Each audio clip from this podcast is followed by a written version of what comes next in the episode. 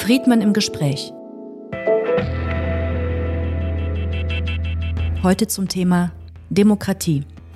Was steht auf dem Spiel, wenn wir von der Verteidigung der Demokratie reden? Wie lässt sie sich verteidigen? Tun wir genug? Was wäre die Alternative? Was ist die größte Gefahr für die Demokratie? Rechtsradikale? Totalitäre Regime weltweit? Das fragte Michelle Friedmann die ehemalige Bundesjustizministerin Sabine Leuthäuser-Schnarrenberger sowie den Soziologen Armin Nasehi am 21. Januar 2024. Hier hören Sie die Aufzeichnung der Veranstaltung aus dem Berliner Ensemble.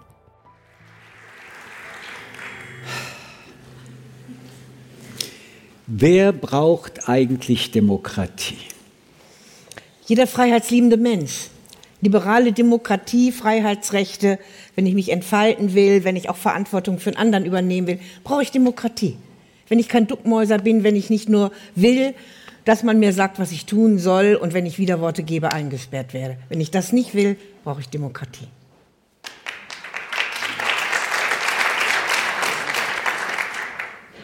Schöner kann man es eigentlich nicht sagen, deshalb sage ich es jetzt weniger schön.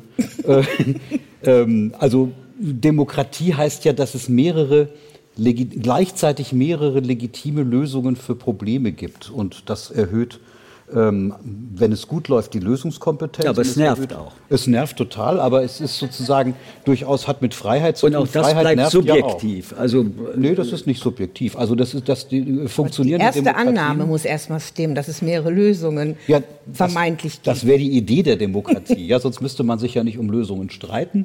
Und ähm, das bedeutet ja, dass, ähm, dass es also aber niemand Freiheit hat doch die geben, Lösung. abweichen kann. Niemand hat die Lösung. Ja, deshalb gibt es mehrere. Und das ist doch gar nicht so Aber schlecht. zwischen den mehreren muss entschieden werden. Also auch Dafür in der, in der Demokratie. Das sind, die entscheidet. Die entscheidet. Ja, dass ja. da gestritten wird, das kannst du ja am besten.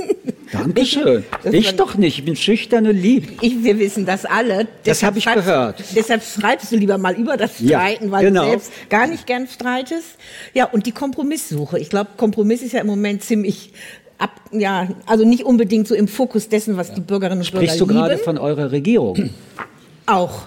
Die habe ich immer so ein bisschen im Hinterkopf, aber jetzt im Moment nicht so unmittelbar. Aber doch, Kompromiss gehört in der Demokratie dazu und ein guter Kompromiss ist wirklich was wert. Ja. Weil man dann nämlich auf hohem Niveau mit Kompetenz verhandelt hat und gestritten hat und argumentativ und mit Fakten. Oh Gott.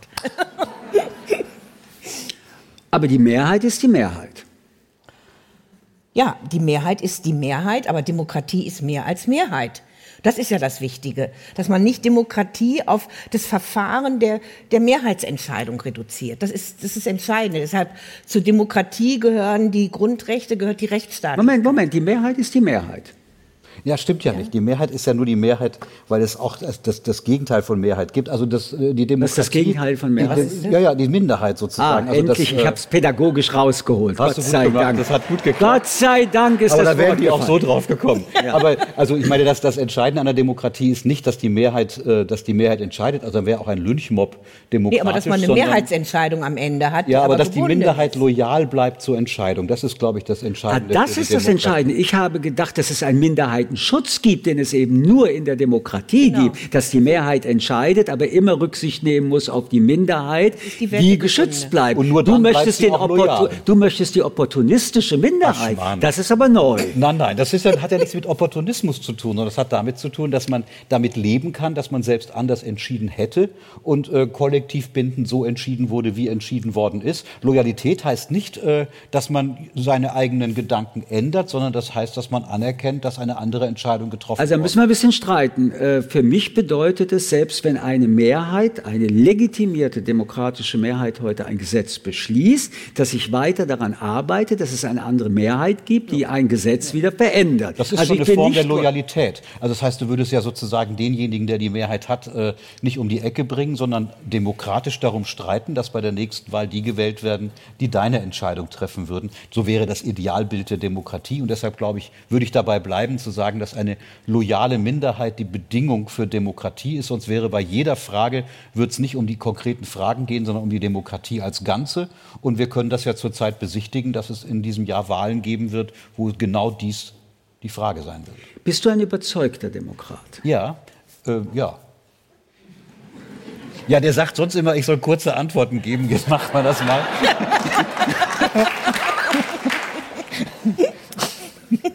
Was ist deine Überzeugung, dass du ein überzeugter Demokrat bist? Also es sind zwei Dinge, die, sich, die, die ich ähm, sehr abstrakt formulieren will. Das eine ist tatsächlich. Du weißt, dass du es nachher wieder konkret. Ich weiß, das sagst du mir dann. Aber ähm, das Entscheidende ist, glaube ich, und das, das muss man, glaube ich, auch abstrakt formulieren und das wirklich ernst nehmen, dass nur Demokratien in der Lage sind, ich sage die gleiche Formulierung wie gerade nochmal, dass es mehrere legitime Möglichkeiten gibt zu entscheiden. Das ist ein riesiger Vorteil, weil niemand tatsächlich wissen kann, was das Wahre und das Richtige ist. Also Demokratien entscheiden nicht über Wahrheit, sondern über das, was politisch möglich ist. Und das Zweite, was mich, was mich davon überzeugt, das ist auch, habe ich auch gerade schon gesagt, das ist, dass sozusagen auch diejenigen, die anders entschieden hätten, an die Demokratie glauben können, selbst wenn nicht das dabei rauskommt, was sie gerne möchten. Also Kompromiss hattest du gerade gesagt. Mhm. Das wäre, das wäre sozusagen innerhalb einer Mehrheit schon ein Thema, aber es ist vor allem auch innerhalb der Gesellschaft ein Thema, äh, kompromissfähig zu sein für Entscheidungen, die man anders getroffen hätte. Und in einer Demokratie, wenn sie komplex ist, kommt nie die Entscheidung raus, die einer wirklich will, weil auch die Mehrheit ähm, sich ein bisschen, also sagen wir mal, die Mehrheitsentscheidung so formulieren muss, dass sie loyalitätsfähig ist. Man kriegt nie 100 Prozent. 100 Prozent kriegt man nur da, wo es keinen Widerspruch gibt. Und keinen Widerspruch gibt es nur da, wo man ihn gewaltsam unterdrückt. Und ich glaube an die Demokratie oder bin überzeugt von ihr, weil eben äh, auch am Ende immer noch, äh, wenn gewünscht, eine Kontrollinstanz da ist. Also ich meine, ich muss mal ja mal den Rechtsstaat mal hier ein bisschen in die Diskussion bringen. Äh, aber das ist ja Loyalität der Minderheit, dass man auch dann den Kompromiss mitträgt, aber auch an Änderungen arbeiten kann. Wunderbar, das teile ich alles. Bin ich auch große Anhängerin davon. Äh, von daher ist Opposition nicht nur Mist, weil da kann man auch an Dingen weiter arbeiten. Äh, ja, wenn aber, du dir das wünschst, ist das herstellbar. Das ist kein Problem. Genau, so Die ist FDP es. hat da große Chancen. So, ja, da ist immer wieder. Ich meine, hätte einer gedacht vor vier Jahren, dass es eine Ampel gibt? Nein. Nein. Also. Hätte einer gedacht, dass äh, zwei Jahre später die Partei keine fünf Prozent mehr hat? Ja, dass die ganze Ampel, jetzt würde ich mal nicht nur eine Partei nehmen, insgesamt nicht so ganz super dasteht, ist auch absolut. Aber das ist ja der Minderheitenschutz, über den wir gerade sprachen. Ja, aber, kein, aber nicht der verfassungsrechtlich garantierte. ich, ich wollte eigentlich lieber hinaus darauf, dass ich wirklich sehr äh, eben auch in einer Demokratie mit der Unabhängigkeit der Justiz eben immer eine Chance habe, wenn es über das hinausgeht, was ich eben mittrage, weil es in die Rechte von Minderheiten geht, dass ich dann auch entsprechende Instanzen habe und dass das auch nochmal überprüft wird. Und ich glaube, das gibt auch ein Stück einfach Sicherheit. Sicherheit auch, sich als jemand, der sich zu einer Minderheit zugehörig fühlt, weil man eben nicht in der Mehrheit ist, äh, dann aber auch sich trotzdem entfalten kann und auch sehen kann, im Zweifel gibt es da noch eine Instanz, wenn es wirklich richtig ans Eingemachte Deshalb geht. ist es kein Zufall, dass diejenigen, die sozusagen die Demokratie ähm, eindämmen wollen, also illiberal machen wollen, ja. vor allem an der Justiz Immer, ne? überall. Also, äh, in Polen haben wir das Man gesehen. nennt das Gewaltenteilung, man nennt das Machtteilung, um das mal nur zu formulieren. Ähm, ich bin immer wieder beeindruckt, dass selbst wenn ich einen Strafzettel habe, ich tatsächlich vor das Verwaltungsgericht gehen kann. Und äh, das mag banal klingen, aber es zeigt ja, einfach, dass selbst in so einer Frage Demokratie staatliches Handeln mhm. noch einmal kontrollieren lässt. Ähm, für mich ist eigentlich das Überzeugendste an der Demokratie, dass das die einzige Staats- und Rechtsform ist, in der der Mensch im Mittelpunkt ist und unverhandelt ist. Der Staat hat kein Recht, den Menschen mehr zu verhandeln. Ja, weil der Mensch hat die Rechte. Wir, jeder Einzelne, haben die Rechte. Der Staat gewährt ja, ja, ich wollte jetzt nicht, noch, ne? das, ich wollte einfach das mal in den Mittelpunkt ja. stellen, weil Minderheiten, Mehrheiten, Rechtsstaat ist ja alles gut. Aber die Grundlage ja. der Demokratie ist ja das Menschenbild. Im Gegensatz beim Diktator, wo der Diktator sagt, meine Bürger, das ist äh, mir völlig egal, mein Ziel ist äh, das Entscheidende, kann in einer Demokratie kein politisches Ziel so formuliert werden, dass die Menschen nicht äh, im Mittelpunkt des Ganzen stehen. Stimmt dieser Satz denn? Also er stimmt systematisch, aber er stimmt nicht historisch. Das, äh, systematisch würde man ja sagen, äh, dass die Menschenrechte für Menschen gelten, muss nicht weiter begründet werden, weil es Menschenrechte sind. Aber sie mussten natürlich begründet werden, damit man Institutionen hat, die genau diese schützen. Also es ist keineswegs so, dass wir, dass wir Rechte haben. Bevor es Rechtsstaaten gab, hatten wir diese Rechte als Menschen nicht. Wir waren zwar Menschen, aber es gab keine Menschenrechte. Das heißt, die mussten auch politisch hergestellt werden. Bitte? Nicht durchsetzbar. Nicht, ja, nicht, also ich würde sagen, noch nicht mal nicht durchsetzbar, sondern man käme wahrscheinlich gar nicht auf die Idee in manchen Gesellschaften früherer Natur, dass alle Menschen gleichen Rechts sind. Also auch gleich sind. Gleich sind. Ne? Das ist in der Tat eine, eine vergleichsweise moderne Erfindung, die mit sehr vielen Dingen zusammenhängt. Also manche meinen, das hinge, das hinge mit äh, monotheistischen Religionen zusammen oder mit Religionen, die ein unmittelbares Verhältnis des Einzelnen äh, zu Gott äh, denken können. Oder das hängt vielleicht auch mit einer die Soziologen sind gefühlskalt und würden sagen, mit einer komplexen Gesellschaft zusammen, in der die Herrschaft ähm, nicht mehr so einfach auszuüben ist, dass jeder Mensch so kontrolliert werden kann, dass man ihm keine Rechte geben muss. Das wäre eine funktionalistische Idee. Aber äh, dass wir sie heute haben und begründen können, aber sie beim Einzelnen nicht begründen müssen, das ist das mhm. Entscheidende. Also wir können, wir können nicht sagen, alle haben Rechte, äh, nur, nur du nicht oder nur du nicht oder nur ganz bestimmte Typen von Menschen nicht. Wenn das der Fall ist, ist es kein Rechtsstaat. Naja, hatten, wenn ich, wenn ich dir das weitergeben kann, wir hatten ja einen, einen Zwischenbereich, nach dem, was Armin gerade erzählt hat, wo Demokratien, also äh, schon äh, mit Rechtsstaat und, und, Gewaltenteilung in einem Parlament dann Rechte beschlossen hat oder auch nicht. Ähm, dann aber kommt erst die Idee der Menschenrechte so konstitutiv in unsere Demokratien hinein, dass es das Recht gibt, Rechte zu haben, wie Hannah Arendt sagt. Das heißt, sie sind a priori da. Ich als Mensch habe einen Rechtsanspruch darauf, diese Rechte zu haben und bin nicht mehr abhängig von der Beliebigkeit irgendwelcher gesellschaftlichen Wahl- und Mehrheitsentscheidungen. Das klang ganz gut und wir würden sagen, Deutschland hat ja die Würde des Menschen ist unantastbar, deswegen als Artikel 1 konstitutiv. Wenn ich mir anschaue, wie lange es gedauert hat und wie schlecht es immer noch ist, dass zum Beispiel Homosexuelle gleiche Rechte hatten wie Heterosexuelle. Wenn ja. ich mir also die gesamte Frage auch anschaue, wie eine Gruppe obwohl nach den Menschenrechten die sexuelle ja. Orientierung nicht diskriminiert werden darf, nach deutschem Rechtsverständnis bis zum obersten Gericht und parlamentarisch sowieso von queeren Leuten insgesamt und, und, und, wir kennen die Debatten, diskriminiert waren und seit ein paar Sekunden jedenfalls rechtlich gleichgestellt sind, stellt sich mir die Frage, was war das eben, eine, äh, eine Märchenillusion, als ich sagte, das Recht, Rechte zu haben in einer Demokratie?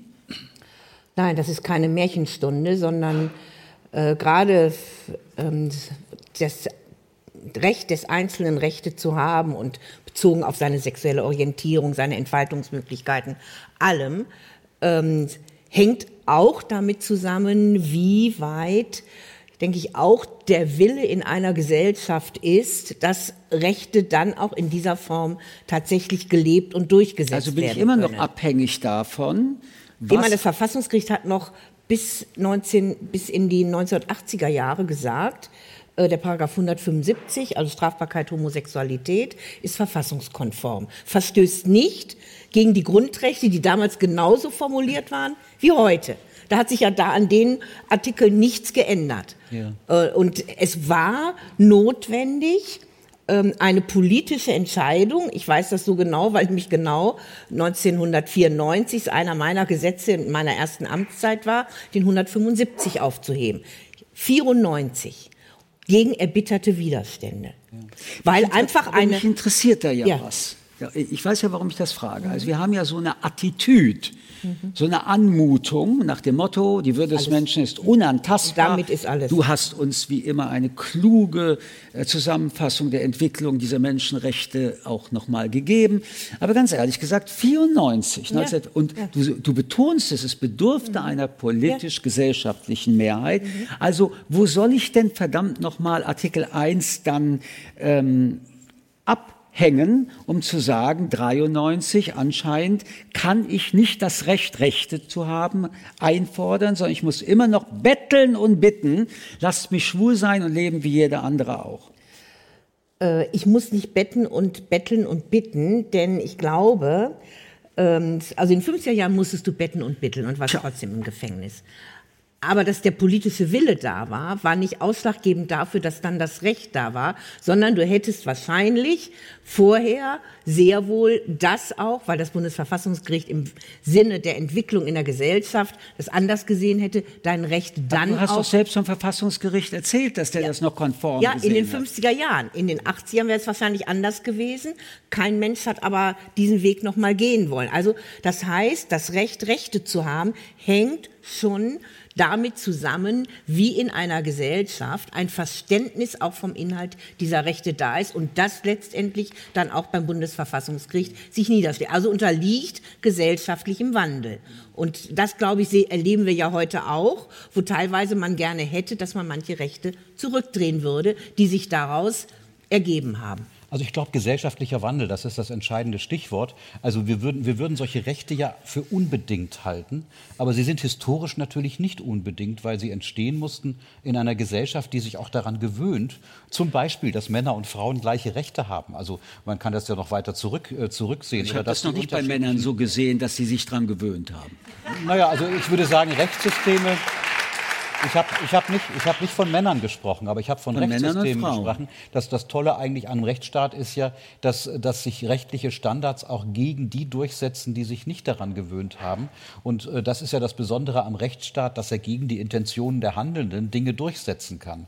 Und ähm, also wenn man etwa an die Entwicklung des Frauenwahlrechts denkt, dann musste man eine ganze Menge, das ist in Deutschland 1919, glaube ich, gewesen, ähm, man musste sozusagen eine ganze Menge gegen Widerstand das natürlich durchsetzen. Aber das Interessante war, ist, dass die Recht- Rechtssystematik eigentlich fast automatisch darauf hinlaufen musste und sich das dann erst historisch durchgesetzt hat. Also Rechtsnormen sind meistens weiter als die Gesellschaft oder die Gesellschaft will Rechtsnormen, um anzuerkennen, äh, dass sich die Gesellschaft verändert hat und das in Normen geht. Also Homosexualität wäre etwa so etwas gewesen, wenn man an das Bundesverfassungsgerichtsurteil über den assistierten Suizid nachdenkt. Das war 2020 im Februar, äh, glaube ich, äh, dessen Folgen ja noch gar nicht so richtig ähm, verstanden sind und äh, auch noch nicht in Gesetze gegossen ist, dann ist das ja auch eine interessante Form, die viel mit der Würde des Menschen zu tun hat, zu sagen, wir können nicht mehr bestimmte historische ähm, zum Teil religioide, nicht religiöse, aber religioide Vorstellungen äh, des Werts des einzelnen, des einzelnen Lebens äh, voraussetzen,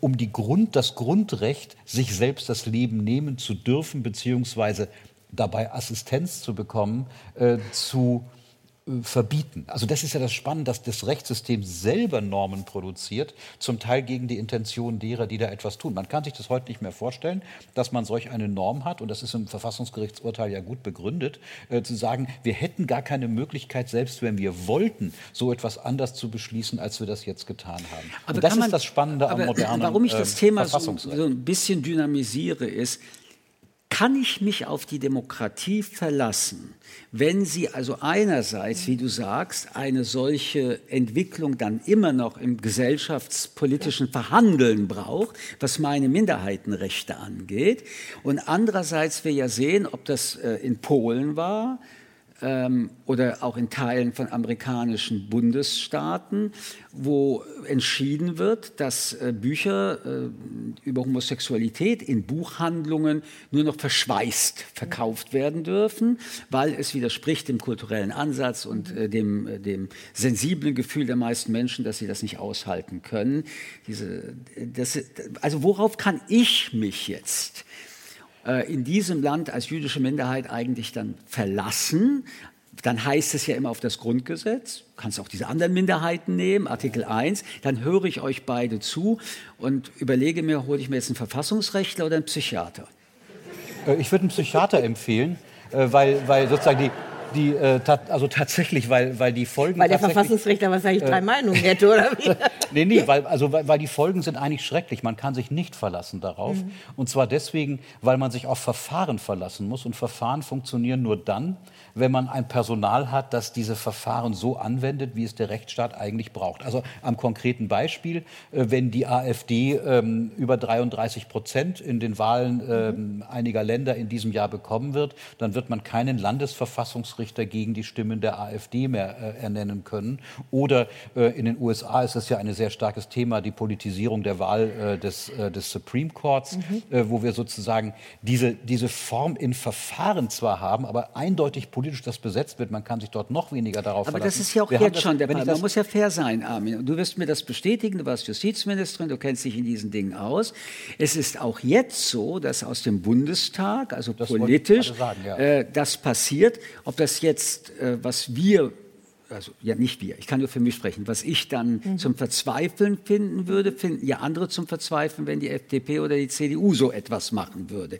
Also ist das System selbst der Kontrolle, das sagte übrigens immer Kaczynski und Orban. Ihr werft uns vor, dass wir das manipulieren, politisieren. Ihr macht es mit euren Machtmehrheiten auch.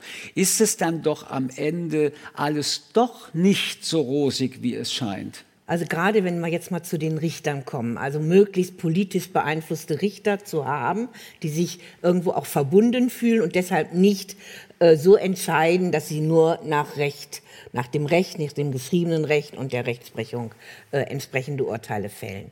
Und das ist in Deutschland bei der Benennung der Richter ja in einem bestimmten eingespielten Verlauf, Verfahren, genau. ähm, dass da äh, Richter gewählt werden. Eben, wir reden von den obersten Gerichten. Im Richterwahlausschüssen, da sitzen Politiker drin, Abgeordnete und da sitzen aus dem Bundesrat Vertreter drin. Und da hat sich gerade wegen dieser Gefahr, die du äh, sagst, äh, Michel, hat sich eben so eine Geflogenheit entwickelt, dass man, ich sag mal, so eine gewisse demokratische Verlässlichkeit da reingebracht hat, ähm, dass, dass, immer geschaut wird, dass von allen Seiten äh, da auch Persönlichkeiten vorgeschlagen werden. Aber es ist natürlich ein Wahlverfahren, ähm, was da stattfindet, und wenn da eine Seite nicht mitmacht, zum Beispiel jetzt sitzen dann Abgeordnete einer Partei da drin, die sagt, nee, da lasse ich mich jetzt nicht drauf ein. Wir wollen jetzt ganz bestimmt einen irgendwie, wie auch immer, durchbringen, gegen den es erhebliche, welche politischen Bedenken auch immer gibt. Ich gehe mal davon aus, dass der die äh, formalen Voraussetzungen erfüllen würde. Und dann könnte der natürlich dieses so gewachsene System der gegenseitigen demokratischen Rücksichtnahme natürlich zu Fall bringen. Ich würde dir dann sagen, wissen Sie was, wir machen es dann anders mit der Rücksichtnahme. Wir haben nee, auch einen Kandidaten mit Voraussetzungen. Dann schicken wir eben einen AfD-Kandidaten, ja, wie Sie ein FDP. Ja, Und dann ist so dann eine ist, nein, ideologische, ist, ja. ich wollte ja nur sagen, es dann, gibt... Dann funktioniert das nicht mehr. Also deshalb habe ich das ja den Psychiater warum? empfohlen. Weil, weil, der von der, weil der von der AfD kommt? Das System funktioniert. Du willst nur politisch nicht, dass jemand von der AfD so drin ist, wie das System es ja dann ermöglichen müsste. Ja, das System müsste ja auch ermöglichen, dass AfDler, ähm, Vize, Bundestagsvizepräsidenten, Vorsitzende von Ausschüssen und alles mögliche andere hätten. Nicht nur jetzt im Bundestag, auch teilweise in den Landtagen. Und äh, da ist es ja gerade jetzt auch der, ich sag mal, Versuch, der verzweifelte Versuch, das äh, zu verhindern ähm, durch in zig, zig Wahlgängen. Und natürlich liefert man damit einer demokratisch gewählten Partei. Die deswegen noch keine demokratische sein muss? Nein, nicht, aber sie ist demokratisch gewählt, sie hat sich gestellt, sie ist nicht verboten. Also kann sie auch teilhaben an allen Verfahren, die unsere Demokratie bietet. Und da zeigt sich das erste große Dilemma. Ich darf also zusammenfassen, man kann sich nicht darauf verlassen. Also es ist in ja. der Tat ein Comment, den es gibt unter den Demokraten. Ich muss noch mal mit dir über die psychiatrische Beratung reden. Also ich kann mich nicht mehr darauf verlassen. Man kann sich eigentlich nicht, nicht darauf, was heißt nicht mehr? Man konnte sich eigentlich nie darauf verlassen, es sei denn, man konnte sich darauf verlassen. Das hört sich an wie ein bescheuerter Satz, ist er aber gar nicht, weil das ist etwas. Ja gut, dass was, du dich da selbst rausholst aus dem Feuer. Na jetzt mal ernsthaft. Also es ist ja, es ist ja sozusagen schon eine, eine, Form, bei der wir Akteure brauchen, die sich dann auch an diese Kompromissfähigkeit mhm. und Ähnliches halten. Und ähm, wir würden wahrscheinlich im Moment doch sagen, dass, äh, dass die AfD aus einem bestimmten Comment herausfällt, den wir formal juristisch nicht feststellen können, aber politisch. Und das ist ja in dieser, in dieser Grenzregion zwischen juristischen und politischen mhm. Urteilen, gerade wenn es um Wahlausschüsse, also Richterwahlausschüsse geht oder um die Frage, dass man ein Comment hat, dass alle, dass alle Fraktionen im Bund Bundestag auch einen Vizepräsidenten stellen können, die keinen Rechtsanspruch darauf haben, gewählt zu werden, äh, man aber den Comment hat, dass man sozusagen auch dann Leute aus Parteien wählt, die man normalerweise nicht gewählt hätte, aber dann, nicht tut. Ja, aber ich versuche das wirklich erstmal in einer sachlich vernünftigen Stringenz herzustellen. Ich höre mir das an und ehrlich gesagt, dein Psychiater hilft mir jetzt auch nicht mehr. Um was es nämlich geht, ist doch Folgendes. Dein Comment hat eine rechtliche Bedeutung, äh, wie wenn jetzt ein Sack Reis in China umfällt. Ich bin gewählt, ich bin eine demokratische Partei, alle anderen haben bisher ein Verfahren ähm, festgehalten und ich will am Verfahren einfach teilnehmen. Und wenn ihr mich aus eurem Verfahren rauskickt, ihr, die ihr die Macht und die Mehrheit habt, dann missbraucht ihr nicht nur die demokratischen Gleichheitsrechte, sondern anscheinend gibt es Gleiche und Ungleiche in eurem Verfahren. Und deswegen sage ich euch, unabhängig wie ihr mich seht, aber wenn das Demokratie ist, dann wird die Mehrheit dann doch plötzlich die Mehrheit, die die Minderheit nicht mehr sehen kann.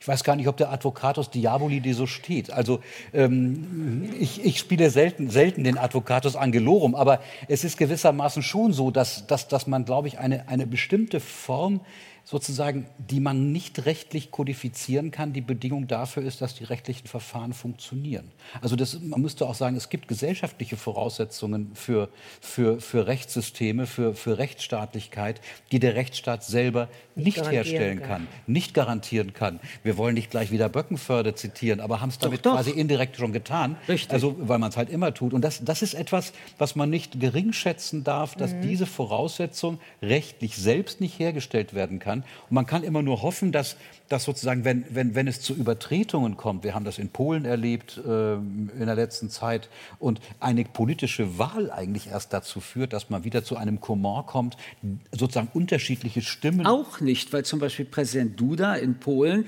alles tut, was nicht in seiner Macht steht, zum Beispiel diese Regierung zu blockieren. Aber bevor wir von Polen reden, würde ich dann doch gerne auch mit der Verfassungsjuristin sprechen. Das klingt vom soziologischen, vom geisteswissenschaftlichen Betrachten her nachvollziehbar. Aber wir müssen ja auch und das hast du ja betont, und ich bin auch der Meinung, dass diese Idee des Rechtsstaates auch als Kontrolle des Common unverzichtbar bleibt, uns die Frage stellen, wie lange hält man das durch? Du hast das Stichwort gesagt. Ja, wenn es so schlimm ist, dann verbietet uns. Wenn ihr uns aber nicht verbietet, weil ihr Angst habt, dass ihr uns nicht verbieten könnt, dann verbietet uns doch bitte nicht mitzuspielen. Puh, also ich habe keinen Spaß an dieser Rolle, ehrlich gesagt. Ja, weil, ja, weil wir ja, also. Aber ich mache das, ja, die, damit wir uns ernst ja, nehmen, nee, damit das klar ist. Ähm, es ist ja so gewesen, dass man mitgespielt hat. Also zum Beispiel ähm, Vorsitzende vom Rechtsausschuss, vom Innenausschuss, genauso wie andere von Ausschüssen gewählt werden, da auch gewählt hat. Ähm, und das hat dann in der Ausübung dieses Amtes, der Vorsitzende muss also nicht zuallererst seine eigene Meinung da einbringen, sondern hat gewisse äh, Verpflichtungen, Verfahrensleitende und so weiter. Und das hat zu Eklas geführt. Ähm, und dann ist das erste Mal das passiert, was noch nie Common war, dann äh, hat die Mehrheit des Ausschusses den Vorsitzenden abgewählt. Weil sie gesagt haben, in der Form, der nimmt seine Aufgaben nicht wahr. Kommt also nicht seinen Verpflichtungen nach. War nie der Common, hat es noch nie gegeben. Also es kommen Situationen, äh, entstehen Situationen, wenn jemand vielleicht auch nur gewählt werden möchte, um sein Amt dann auch in eine ganz bestimmte Richtung zu benutzen und das zu verwenden, dass es dann zu entsprechenden Korrekturen, Reaktionen kommt, die nicht so sind, wie eigentlich Common der Demokratie ist. Da kann man natürlich sagen, ja, dann wählt doch mal einen Bundestagsvizepräsidenten von der AfD und dann gucken wir mal, wie der sich da macht und dann soll er sich mal so verhalten, wie das nicht mit dem Amt vereinbar ist und dann kann der Bundestag ihn wieder abwählen. Wäre ein Novum, aber würde möglicherweise sogar ein bisschen Wind aus den Segeln nehmen. Ist denn ist deswegen, aber jetzt nicht rein ist denn deswegen, wenn wir den aktualisieren, der Satz von Winston Churchill dann doch richtig, nämlich dass Demokratie die schlechteste aller Regierungsformen ist, abgesehen von allen anderen? Ja, weil es keine bessere, es gibt keine bessere. Nein, nein, nein. Er, ich, das ist das, was normal geantwortet mhm. wird. Ich habe das jetzt nicht ohne Grund, nachdem wir auch das erarbeiten und merken, ah, so, so sauber und hm, Er sagt, Demokratie ist die schlechteste aller Regierungsformen, abgesehen von allen anderen. Ich möchte schon auf, also das ist, Churchill wusste, was er sagte, war ein Mann Ach, des die Wortes. Mängel. Er hat die Mängel. So, gesehen. wenn, wenn das also die Visitenkarte ist, Demokratie ist die schlechteste aller Regierungsformen, Punkt. Und wir nehmen abgesehen von allen anderen weg. Was gibt uns das zu denken? Das gibt uns zu denken, dass der Mann Mensch ein relativ realistisches Bild von Menschen hat. Also, ähm, dass, dass wir doch, ähm, das ist übrigens ein Effekt von Freiheit, dass wir auch Quatsch machen können und auch davon, ich meine das jetzt gar nicht, äh, gar nicht äh, despektierlich und davon auch Gebrauch machen. Und die Demokratie ähm, muss auch damit rechnen, selbst wenn sie formal juristisch und verfahrenstechnisch für alle Eventualitäten gerüstet ist, äh, dass man sie auch missbrauchen kann. Ja? Und deshalb ist sie eine schlechte Form. Äh, Aber alle anderen sind schlechter. Man könnte ja sagen, wenn, wenn, wenn, wenn es so schwierig ist, mit unterschiedlichen Meinungen, mit unterschiedlichen Positionen und Ähnlichem umzugehen, dann ist doch eigentlich der gütige Diktator die viel bessere Lösung. Auf solche Ideen sind ja schon einige Leute gekommen. Das Problem ist nur, selbst wenn der Diktator, bevor er Diktator wurde, gütig war, ist er spätestens, wenn er einer ist, wahrscheinlich nicht mehr gütig. Ja, Diktator ist ein Diktator. ist ein Also ich Diktator. Also ich habe Also noch nie erlebt, dass jemand recht gehabt. Diktator wurde, weil er gütig war. Naja, ich sage ja, das ist ja genau die, die, entscheidende, die entscheidende Bedingung. Das ist mehr so ein Diktator theoretisches ist. Ja, Konstrukt ein- eine- für die, die gerne eine, eine Diktatur Arbeitshypothese. hätten. Ja. Ja, ja. Der Trump schwelgt wahrscheinlich darin, der für- hält sich für gütig, deshalb will, wenn er gewählt werden würde, dann ab zweiten Tag. Ich meine, das ist, ja, das ist ja die interessante paradoxe Form, vom gütigen Diktator zu sprechen. Der kann nicht gütig sein, sonst wäre er kein Diktator. Und wenn er Diktator ist, dann. Ich habe das damit angedeutet. ja, ja, ich meine, das, das, das ist ja das Interessante. Deshalb hat Churchill natürlich recht.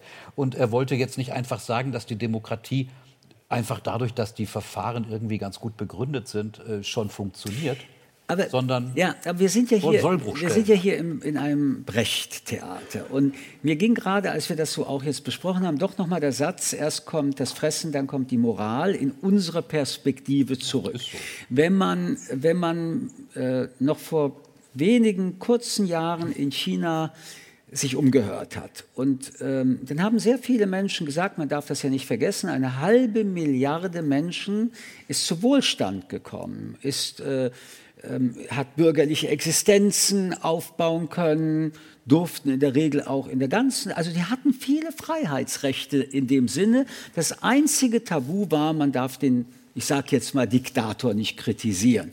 Gibt es viele Leute, die sagen, also Wohlstand, ähm, uns geht's gut, die Kinder haben ein, eine bessere Zukunft als wir. Mein Gott, also was soll das mit der blöden Politik, ob jetzt der Typ äh, kritisiert wird oder nicht? Ihr mit eurer Demokratie, ihr kritisiert ja zwar den ganzen Tag, aber dafür geht's euch immer schlechter. Wenn ich die Wahl habe, kann ich mir auch vorstellen, darauf zu verzichten. Wohlstand ist ja auch bei uns eine der Kategorien der Stabilität und für Wahlentscheidungen.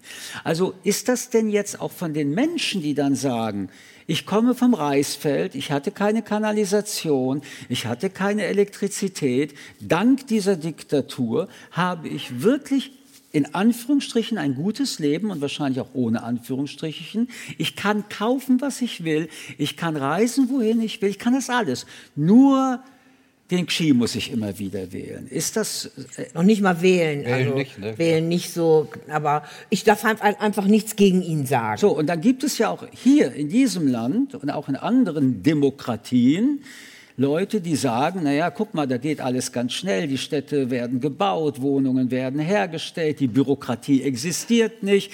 Und das ist ja das Erstaunliche. Es ist eine kapitalistische Diktatur. Bisher war ja in unserem Sinn immer Diktatur Armut, Elend. Aber Kapitalismus ist ja auch etwas, was hier die meisten mögen. Muss man sich dann wirklich antun, Herrn Scholz und Herrn Lindner und Herrn Merz und all diesen Hast du ein Verständnis, dass im 21. Jahrhundert solche Modelle, wir reden jetzt nicht von Putin-Modell, solche Modelle auch Sympathien bei Demokraten und Demokratinnen finden? Ich meine, es ist ja ganz interessant, wenn man sich ein bisschen in, den, in der chinesischen Sozialphilosophie, soweit sie auf Englisch oder Deutsch vorliegt, mein Chinesisch ist schlecht, ähm, anguckt, dann, dann haben die ja vor kurzem eigentlich noch sehr defensiv argumentiert und gesagt, mhm. also äh, wir sind kulturell für die Demokratie noch nicht so weit oder nicht so weit. Und inzwischen wird selbstbewusst formuliert, Zhao Ting Yang zum Beispiel ist einer der wichtigsten Sozialphilosophen an der äh, Pekinger Akademie der Sozialwissenschaften, der sagt, ihr müsst in der Demokratie Probleme lösen, die man ohne Demokratie nicht hätte. Nur wenn man das Beispiel mit der Architektur kommt, deutsche Architekten arbeiten gerne in China, also sie verdienen viel Geld dort, aber es gibt dort auch kein Baufeststellungsverfahren. Man kann ganze Stadtteile einfach zwangsweise umtopfen, äh, damit man dort äh, drei Hochhäuser bauen kann. Und äh, das ist natürlich durchaus diktatorisch. Und ich würde sagen, dass diese Selbstbeschreibung, hier geht es mir dann auf einmal besser, in Diktaturen wahrscheinlich doch nur für einen ganz bestimmten Teil der Leute gilt. Ähm, wenn das mal anders sein sollte, dann ähm, wäre das natürlich ein Gegenargument. Bis jetzt haben wir das noch nicht gesehen. Also die Energie, die ein diktatorischer Staat braucht, um die Leute dazu zu bringen, nicht zu widersprechen, ist ziemlich groß. Und ähm, selbst wenn das eine Zeit lang funktioniert, würde ich schon ein normatives Argument stark machen. Wir haben angefangen mit den Menschenrechten und mit der Menschenwürde.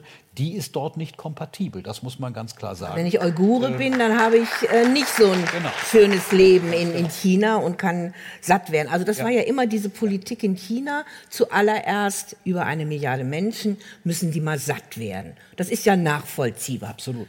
Und das ist eine Riesenherausforderung. 30 Riesen Millionen Tote bei Mao Zedong gekostet. Um es nur historisch ja. nochmal ja. zu sagen, die Ernährungspolitik des Diktators Mao Zedong hat 30 Millionen Tote gekostet, hat aber hunderte Millionen Menschen Essen gebracht. Und das ist auch Diktatur. Wir können nicht solche Zahlen abwägen, um Erfolge zu haben, weil bei uns kein Mensch als Mensch eine Zahl werden darf, um zu sagen zum Beispiel, ich kann tausend Menschen in einem Stadion schützen, wenn ich zehn Menschen mit einem Flugzeug abschieße, rechtzeitig. Ja.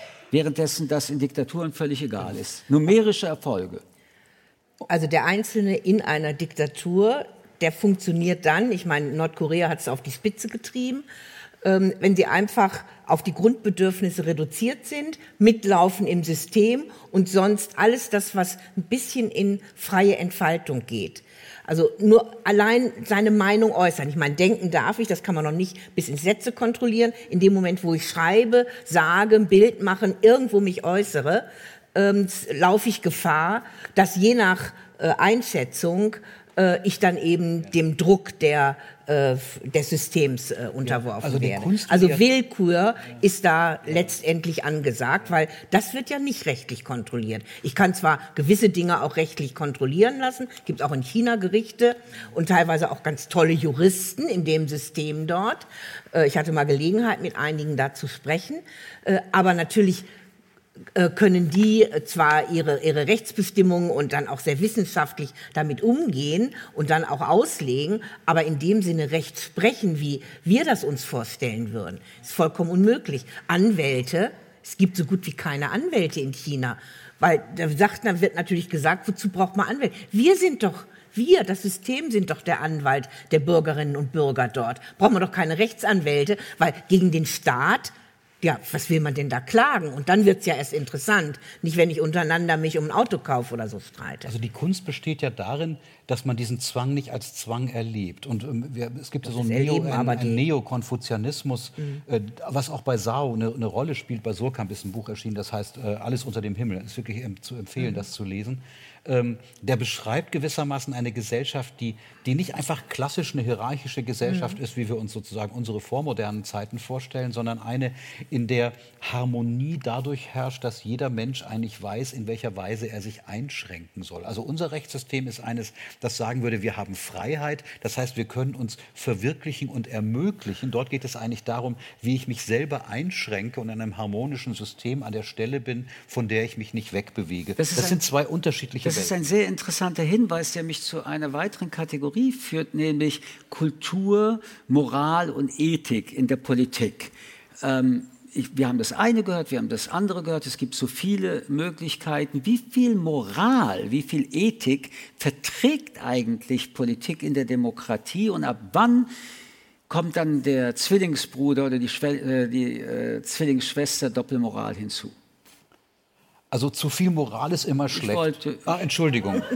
Also ich äh, Du hast doch von der Gleichstellung von Mann und Frau gesprochen. Stimmt, ja, ich erinnere mich wieder. Bitte. äh, ja, wann ist Moral zu viel? Also ich würde sagen, wenn alles mit Moral versucht wird zu erklären oder alles Moral zuzuordnen und dann äh, das auch dazu führt, dass man letztendlich ähm, da möglicherweise mit Form von Verboten oder Geboten, aber meistens eher von Verboten, um Moralvorstellungen durchzusetzen, arbeitet, dann kommen wir in ein Problem. Also ist also ich würde das gerne anders mit dir diskutieren. Die Moral in der Politik sagt, Menschenrechte sind global, sind nicht äh, teilbar und gleichzeitig macht man mit China Geschäfte oder schickt nach Saudi-Arabien Waffen.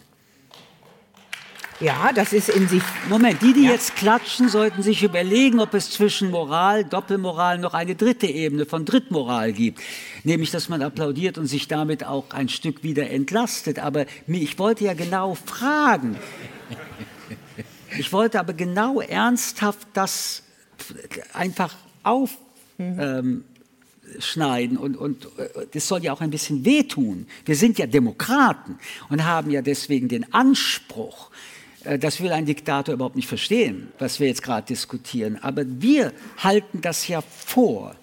Und meine Frage bleibt, wenn man in der Demokratie, wo ja die, die äh, Moral, die Ethik, in dem Fall wäre es ja Ethik, das Handeln, das muss ich jetzt als kleiner Philosoph doch hinzufügen, ähm, ich bin auch ein kleiner Streber, muss man doch festhalten, dass dieser Anspruch, jedenfalls im Demokratischen, auch voller Widersprüche sich bewegt.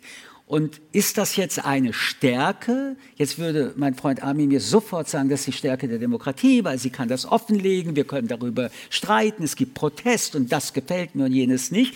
Aber wie viele solche Schwächen können wir uns leisten und trotzdem immer noch sagen, aber Demokratie an sich, dafür kämpfen wir. Die Frage würde mich interessieren. Äh, wenn ich damit den Anspruch erhebe an andere, äh, gerade mit Blick auf Demokratie, sich an uns zu orientieren und dann aber genau in diese Widersprüche komme, dann denke ich, habe ich nicht die Legitimität dazu, Legitimation. Es gibt in meinen Augen nicht die, den, sag ich mal, widerspruchsfreien Weg in diesen Bereichen. Den gibt es nicht, sondern es gibt auch Wege, wo ist äh, da mal das geringste Übel? Was kann ich erreichen? Also wir wollen Waffen liefern, zum Beispiel.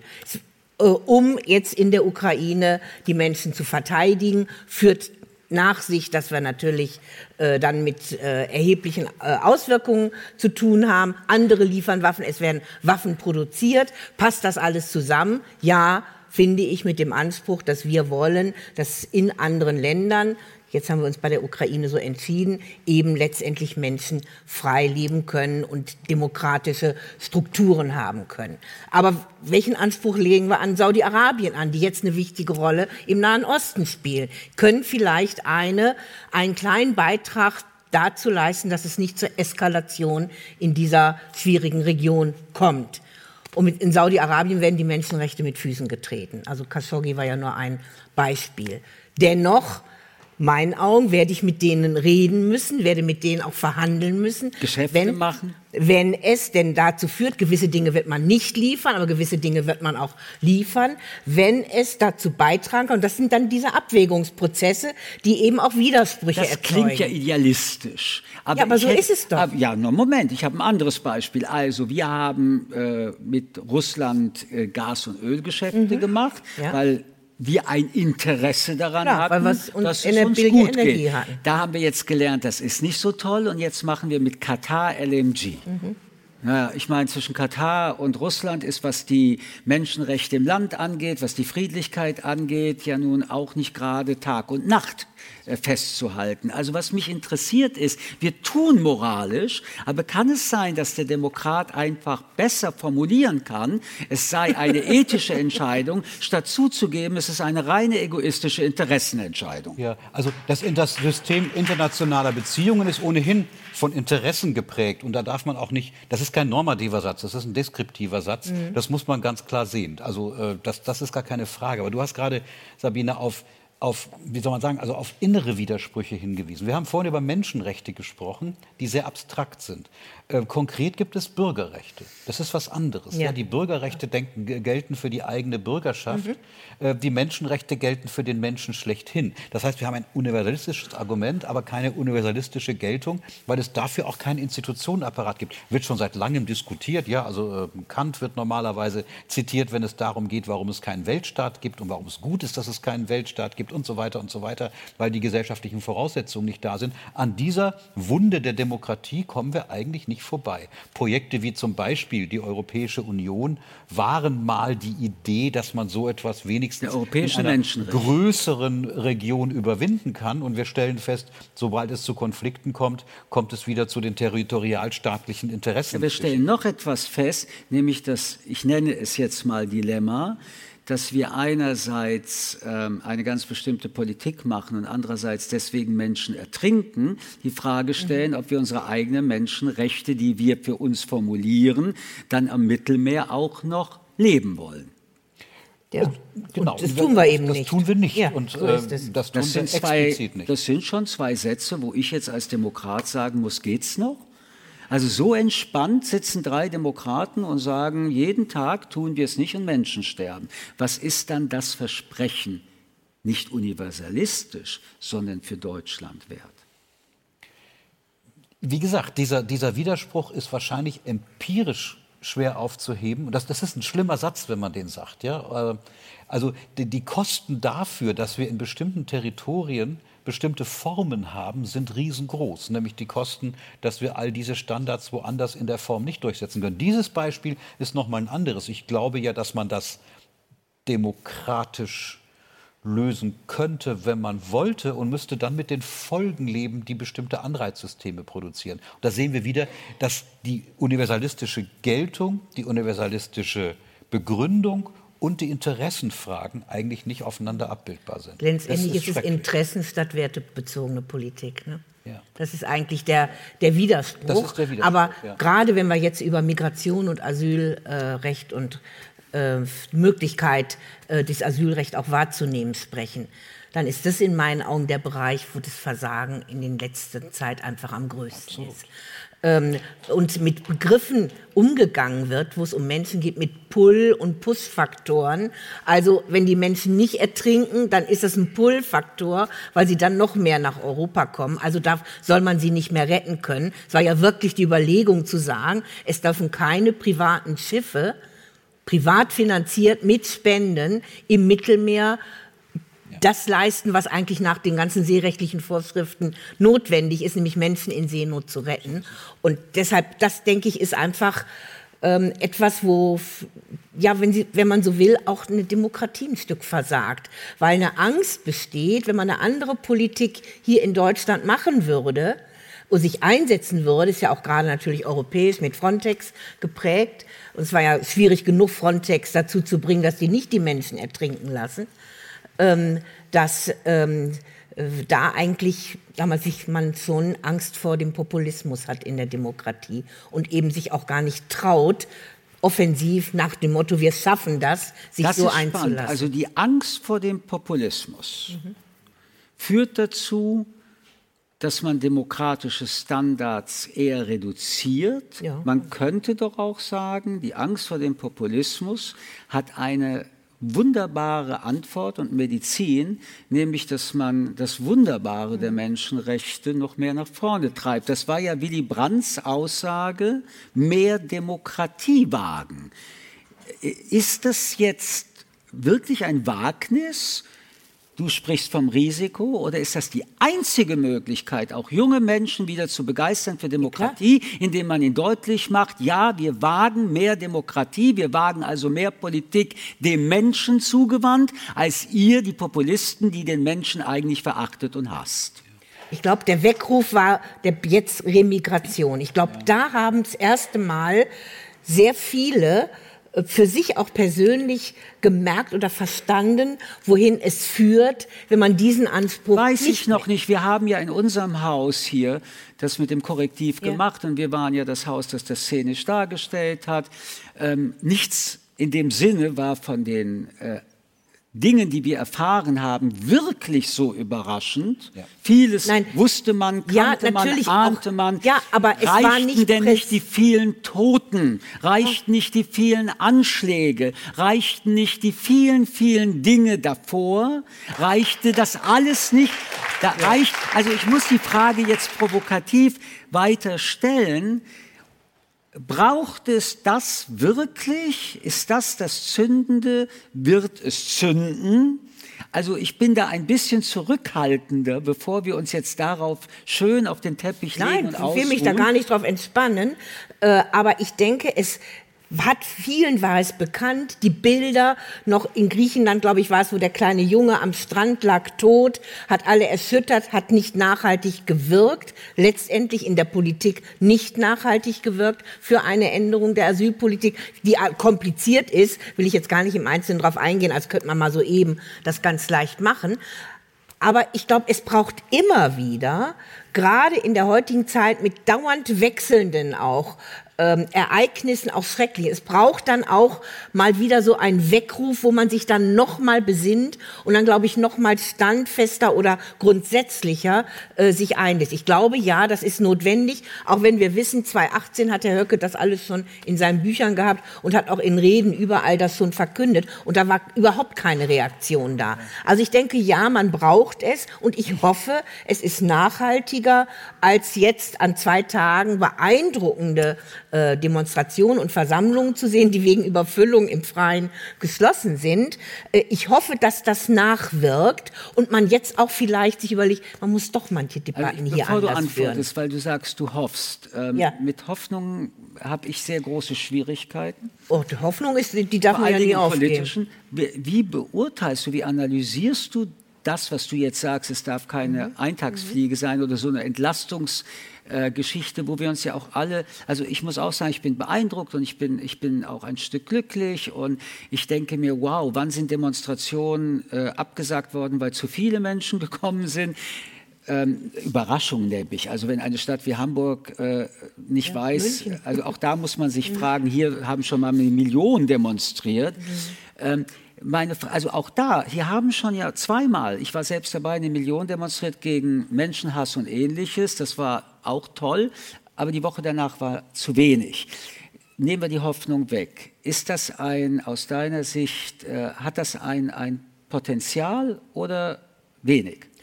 Ich glaube, es hat ein Potenzial, ähm, aber es braucht auch immer wieder von einigen die Anstöße dazu.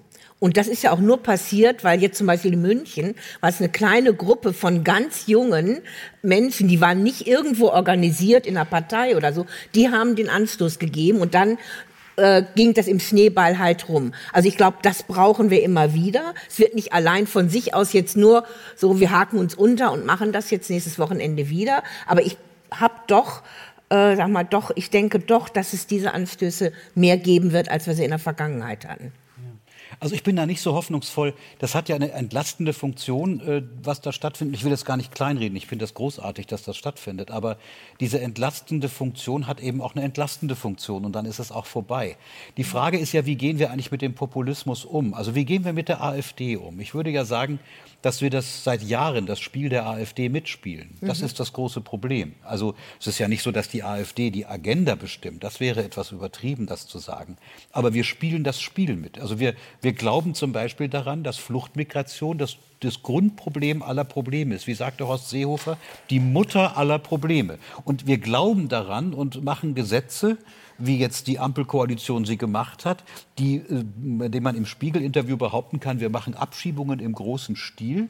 Wohl wissend, dass es das, wir haben vorhin über den Rechtsstaat gesprochen, dass das meiste davon von Gerichten kassiert würde, wenn man es täte. Und das Gesetz, das jetzt erlassen wurde, am Ende 500 bis 600 Menschen im Jahr äh, abschiebbar machen würde. Ein schrecklicher Satz. Ähm, äh, das heißt, dieses Problem der Masse, von dem man denkt, dass man es dann löst, semantisch, überhaupt nicht gelöst würde. Also eine Lebenslüge nach der anderen, das Spiel der AfD mitzuspielen, zu sagen, ihr setzt das Thema Migration als das Grundproblem dieser Gesellschaft an und wir nehmen es auf und machen es semantisch so groß, dass wir glauben, dass man damit etwas tun kann. Und das ist sagt, die große Moment, Sünde, die, die zurzeit AfD, Dann stattfindet. sagt die AfD, wir machen Mir sagt die AfD, wir machen eben kein Spiel. Auch das haben wir ja hier bei der Veranstaltung dann gelernt. Ähm, bei der doppelten Staatsbürgerschaft erlaubt das Grundgesetz, dass man die deutsche Staatsbürgerschaft unter von einem Gesetzgeber ähm, beschriebenen Voraussetzungen entzieht. Wenn wir die Mehrheit haben, werden wir Maßnahmen formulieren in einem Gesetz und werden die deutsche Staatsbürgerschaft diesen Leuten entziehen. Und äh, deswegen sind wir jetzt alle für die doppelte Staatsbürgerschaft, weil wenn alle jetzt die doppelte Staatsbürgerschaft haben, dann kriegen wir sie endlich los von der deutschen Staatsbürgerschaft und wir machen eben keine Spiele und dann haben wir Reimmigration und wir haben keine Wahlbeteiligung mehr von all diesen Leuten. Darum ist das gar nicht vielleicht so ein Spiel, sondern Sie sagen, und es ist rechtlich durchdacht, äh, wir haben Möglichkeiten. Ist da nicht das gefährliche Potenzial drin, dass Sie vielleicht mittlerweile sehr viel deutlicher, professioneller, auch im juristischen, aber auch in ihrem Marketing, überall viel professioneller sind, als wir es noch annehmen? Also mit Spiel meine ich nicht, dass das spielerisch ist, sondern mit dem Spiel meine ich, die geben die Regeln des Spiels vor. Das heißt, sie setzen also die Agenda. Spiel der Demokratie. Ne, das, also ja, genau. Also sie sagen, das ist das, was die Leute eigentlich wollen. Und das Entlastende ist ja, dass man über dieses Flüchtlingsthema reden kann, auch dort, wo es gar keine gibt.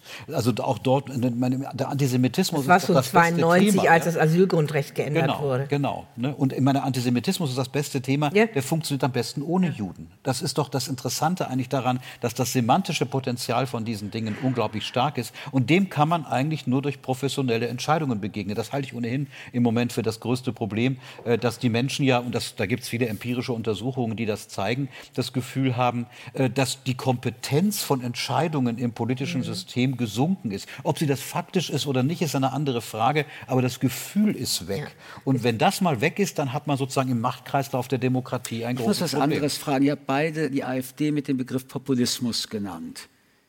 Ähm, dann gibt es ja viele, die sagen, die AfD sei am Rand der Demokratie. Ich sage, die AfD ist außerhalb der Demokratie. Warum? Weil sie antidemokratisch ist. Warum? Weil sie die Würde des Menschen als antastbar formuliert und damit kann sie nicht mehr demokratisch sein. Das habe ich seit einer Stunde von Ihnen gelernt. So, habe ich, jetzt, hab ich jetzt wie immer den falschen Schluss aus dem Gelernten gezogen. Nee, also ich meine, was heißt außerhalb der Demokratie? Sie ist offensichtlich demokratisch wählbar. Das Interessantere ist ja, dass die Semantik funktioniert. Also Populismus bedeutet ja nicht, dass man populäre ja Entscheidungen Richtung. macht, sondern sagt, das ist das Eigentliche, was die Leute wollen. Weil es ja noch, noch nicht eine inhaltliche Orientierung. Ja. Meine, wir kommen ja erst der AfD näher, wenn wir sagen, sie ist eine rechtsextreme Partei, genau. gesichert in drei Landesverbänden, aber für den gesamten Bundesverband als Verdachtsfall rechtsextrem eingestuft und jetzt entscheiden die Gerichte, ob das vom Verfassungsschutz aus so trägt oder nicht. Also wenn man das nimmt, und das sagt der Verfassungsschutz, also jetzt nicht wir, ich erzähle nur nach, ich erzähle das nur nach, ähm, dann ist sie außerhalb des Spektrums legitimer Politik. Ja. Lass und bekommt mal, trotzdem, äh, trotzdem Zuspruch. Also das ist ja das Demokratie. Ja, das schreckt nicht mehr ab, das, das ist das aber das Und das ist aber nicht der Grund. Mir geht es ja um ein, ich muss ja was lernen heute. Okay. Also, Sie werden gewählt, Sie kriegen Zuspruch. Werden Sie deswegen demokratisch als Partei anzusehen sein oder nicht? So, und ich habe einfach nur gelernt, schon als, äh, als ich eingebürgert wurde, weil ich bin auch ein Eingebürgerter, dass ich auf diese Verfassung schwören muss und mich danach, und das war nicht schwer, weil die Würde des Menschen ist unantastbar, das habe ich gerne angenommen. Habe es nicht oft hier erlebt in diesem Land, dass meine Würde als Jude an, unangetastet blieb, aber das ist ein anderes Thema. Ähm, ein AfD-Thema auch unter anderem. Aber ähm, was mich interessiert ist, ist ja Worte, haben ja auch ganz bestimmte Orientierungswirkungen. Und Populismus oder Rechtsextremismus ähm, oder eine antidemokratische Partei sind doch auch drei inhaltliche Unterschiede. Warum? Also jetzt hat ein Ministerpräsident gesagt, die AfD ist eine Nazi-Partei. Warum sind wir eigentlich immer so schüchtern, so vorsichtig, wenn es um diese AfD gegangen ist? Also schon so rechtsextrem oder wir dürfen Höcke Faschist nennen. Warum sind wir bei dieser Richtung immer so schüchtern, die Dinge so zu benennen, wie wir sie wahrscheinlich auch empfinden? Natürlich ist die AfD eine Partei, die den Nationalsozialismus auch aus Teilen ihrer Führung umformatiert. Äh, Vogelschiss der Geschichte, das Mahnmal ist eine Schande. Also was ist, was ist so schwer, das auch dann auszusprechen? Amen. Naja, es ist zum Beispiel schon schwer, dass man in die Demonstration, die man jetzt nennt, Demonstrationen gegen rechts nennt und nicht gegen Rechtsextremismus. Das ist eine, das halte ich für einen großen Kategorienfehler, mhm. äh, weil man ja. sozusagen damit eigentlich auch, nicht, nicht die Union, ähm, genau. Äh, der ja, Union was. Böses tut, sondern die AfD verharmlost. Und äh, das, mhm. diese Kategorienfehler, die kommen in der Tat vor. Also ich bin nicht so schüchtern, ich würde die schon sehr lange rechtsextrem nennen. Und das lässt sich auch relativ klar, dazu gibt es ja eine Menge Forschung, verifizieren, ja, wo, der, wo der Unterschied zwischen Rechtem und Rechtsextremem Richtig. ist. Es gibt ja. legitimes rechtes Denken, Natürlich. das ist gar keine und ich Frage. würde auch sagen, aber es, sind, es sind viele Neonazis und Nazi-Nostalgiker dabei. Ja, und man sieht jetzt ja die welche Verbindungen zu Burschenschaft, Gotha und wo genau. auch immer genau. identitäre Bewegungen bestehen. Ist ja alles im Rechtsextrem und nicht nur irgendwo ein bisschen im Rechten verortet. Übrigens, weil du äh, ein bisschen kritisch bist, ich würde auch gerne eine Anmerkung nur machen, die mich gestört hat an dem Wochenende. Also in vielen Städten wurde dann geschrien, also Stadt Y hasst die AfD. Ähm, ehrlich gesagt, wenn man eine Partei des Hasses stellen will, dann sollte man nicht sagen, dass man selbst sie hasst. Aber aber worum es mir jetzt doch geht, damit wir ein bisschen über Demokratie weiterreden, Demokratie ist doch eigentlich, äh, liebe Sabine, die, das Versprechen von Freiheit. Wie viel Freiheit braucht der Mensch?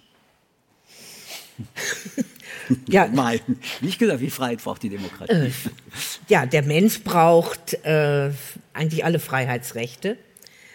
Ähm, von der eigenen Selbstbestimmung, von ähm, der Meinung, dem Versammeln von allem her. Ähm, und keine Freiheit natürlich absolut, weil wenn wir zu mehreren zusammenleben, wir drei, wir können jetzt ähm, nicht alle Freiheiten vielleicht so leben, wie wir gerne wollen, weil wir schon gewisse Rücksicht auf den anderen nehmen müssen. Ähm, das, also von daher, der Mensch naja, braucht ich, naja, zu seiner ich weiß Entfaltung. Ja schon, warum ich dich frage. Ja? Fifth Amendment in Amerika, mhm. da heißt es, jeder kann sagen, was er will. Bei uns kann nicht jeder sagen, was er will. Nein. Also in dem Sinne, jeder kann, na, ich muss mich jetzt korrigieren, das war nicht präzise. Jeder kann sagen, was er will, mhm. aber es gibt für ganz bestimmte Dinge, wie du sagst, strafrechtliche Sanktionen. Ja. Jetzt ja. hast du gesagt, Freiheit bedeutet, ich kann sagen, ja. was ich will. Warum? Gibt es da eine Einschränkung? Ja, ich finde es absolut richtig, weil es darum geht, dass ich einen anderen, also wenn ich in meinem Kämmerchen sitze, dann kann ich schreien und brüllen, was ich will. Da verletzt sich dann auch doch in der Diktatur, solange keine Wanze Nein, da ist. Ja, da kann ich schreien und wählen, wie ich will. Aber wenn ich mit anderen Menschen zusammen bin, dann gibt es eben eine Grenze, die äh, so sagt es das Grundgesetz, die Ehre des anderen ist, die Persönlichkeit Warum des anderen ist. in Amerika ist. das anders? Und es sind ja zwei Demokratien. Ja, das ist, die Amerikaner haben wirklich ein anderes Verständnis von Meinungsfreiheit ähm, die viel absoluter ist, die sich nie vorstellen könnten, dass es ein Leugnen oder Verharmlosen des Holocaust gäbe. Äh, das kann man dort sagen. Äh, das gehört dort zur Meinungsfreiheit. Bei uns ist das äh, nicht erlaubt.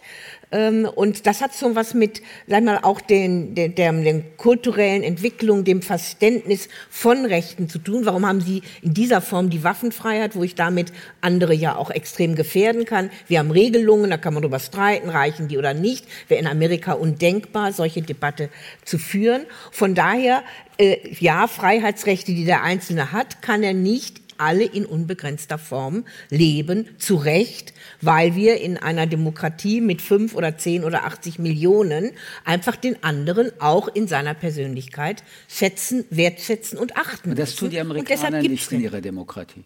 In dieser Form nicht. Da kann ich eben andere beleidigen, beschimpfen, jedenfalls in viel ganz anderer Dimension als hier. Wie viel Freiheit braucht der ja, Mensch? Also es, vielleicht zu den amerikanischen. Es, es gibt natürlich historische äh, Gründe dafür. Hier also, ja auch. Äh, hier auch, genau. Also ich meine, die historischen Gründe in den USA liegen natürlich darin, dass, dass, äh, dass, dass, die, dass die, das Konstitutionelle in den USA sehr stark auch eine Kritik an europäischen konfessionellen Einschränkungen von Freiheit gewesen sind, was natürlich mit der, mit der, mit der Auswanderungsgeschichte und Ähnlichem zu tun hatten. Da kommen diese Dinge auch her. Übrigens auch die, die, die, die Idee, dass, ähm, dass die dass Staatstätigkeit geringer sein soll als in Europa. Das hat ja alles historische Gründe. Aber wenn man sich sozusagen ein bisschen den, mit, dem, mit, dem, mit dem Gedanken der Freiheit äh, in der liberalen Philosophie beschäftigt, dann ging es eigentlich immer darum, unter welchen Bedingungen man eigentlich Freiheit einschränken darf. Also es ging viel weniger darum zu sagen, dass die Menschen frei sind, das hat man vorausgesetzt, sondern wann darf man sie eigentlich einschränken? Also schränkt die Rechts vor Links Regel eigentlich meine Freiheit ein?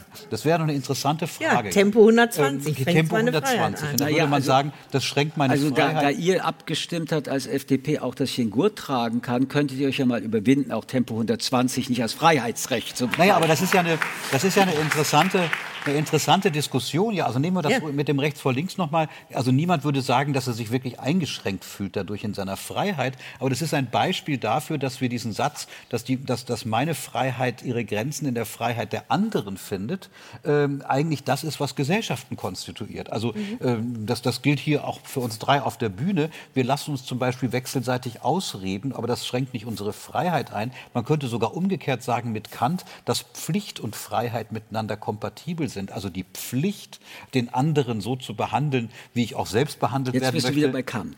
Ja, ja, das ist ja was Ähnliches. Also es gehört auch zu den liberalen Philosophien, die sagen, dass meine Freiheit davon abhängig ist, dass ich denken kann, dass das, was ich mir zumute, als allgemeine Zumutung funktionieren könnte. Oder wenn man an, an ganz andere Formen von Mill zum Beispiel denkt, dann sagt er, man darf nur die Freiheiten einschränken, die dazu dienen, dass sich dadurch die Freiheit aller erhöhen. Also ein utilitaristisches Argument, wenn man so will. Also man hat lange darüber nachgedacht, dass es eigentlich um die Einschränkung geht und die muss die Ausnahme sein. Und Gesetze sind immer eine Ausnahme. Ja, also ist es alles erlaubt, was nicht in Gesetzen steht. Deshalb macht man Gesetze. Und leider Gottes, je komplexer eine Gesellschaft ist, umso mehr Gesetze gibt es. Und dann hat man keinen Überblick Aber mehr. Sabine, Aber diese Diskussion Freiheit, ist zum Teil sehr Freiheit, naiv. Ja, das ist ja sehr spannend, weil Freiheit ist so etwas, was jeder sich vorstellt, jeder sich irgendwie wünscht. Und es gibt ja auch einen Song, der heißt Freiheit. Und dann kommen immer irgendwelche Lichter. Aber Freiheit, ja klar, äh, das ist ja auch ein sozialpsychologisches Problem. Und Erich Fromm hat den Menschen der Moderne etwas sehr Grundlegendes zur Freiheit gesagt. Das ist ja etwas sehr Junges in der Evolution. Ähm, der Mensch hat diese Idee der Freiheit, äh, wir haben es gerade gehört, auch was sein Denken angeht, vielleicht ein paar wenige hundert Jahre. Das ist also nicht einmal eine Mikrosekunde der Evolution. Bis dahin war dieser Begriff nicht zu denken. Man hat überhaupt kein Verständnis, was das bedeuten sollte. Man lebte, man war Natur, man war geknechtet, man hatte die Religionen, die eigentlich das, äh, den Freiheitsgedanken noch mehr unterdrückte, weil all diese Dinge und jetzt haben wir plötzlich die Freiheit seit kurzem und dann sagt eben Erich Fromm, ich zitiere, es gibt eine große Furcht vor der Freiheit. Ähm, sie hätten sich die Fähigkeiten, also der Mensch zur Selbstverwirklichung, das wäre ja Freiheit. Freiheit würde ja bedeuten, ich kann mich entscheiden, ich komme, ich komme nicht. Ich applaudiere, ich buhe. Ähm, ich äh, verwirkliche mich, indem ich das Gegenteil tue, was man von mir erwartet. Ich entspreche nicht den Wünschen meiner Eltern. Ich sitze hier und antworte Friedmann einfach nicht. Ähm, all das ist ja das, diese Freiheit und gleichzeitig haben wir so eine furchtbare Furcht davor, nicht des Widerspruchs wegen, sondern weil wir das gar nicht geübt haben. Bisher waren wir eher gewohnt an der Unterordnung von Autoritären. Hat die Demokratie damit zu kämpfen, dass wir konstitutiv von Freiheit als eine der demokratischen Grundsäulen reden, aber wir uns gleichzeitig von dieser Freiheit fürchten, weil sie uns ja auch zur Selbstverantwortlichkeit führt.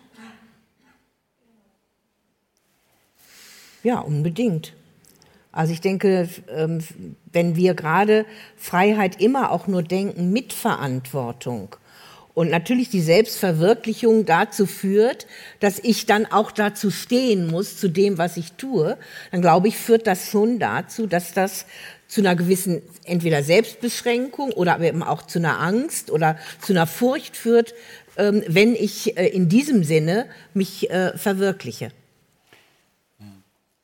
Also ich meine, Selbstverantwortung heißt ja nicht nur Verantwortung vor sich selbst, sondern selbst eine Verantwortung auch für andere, anderes und für das Gesamte zu haben. Also man kann es vielleicht über eine Parabel erschließen.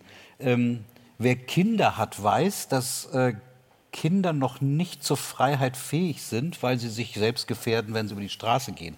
Wann würden wir eigentlich ein Kind das erste Mal alleine über die Straße gehen lassen? Wenn wir das Gefühl haben oder die Hoffnung haben oder den Eindruck haben, dass das Kind will, was es soll. Und das ist ja eine interessante. Ich würde, Form. nein, nein, nein, da müsste ich jetzt ergänzen, kann.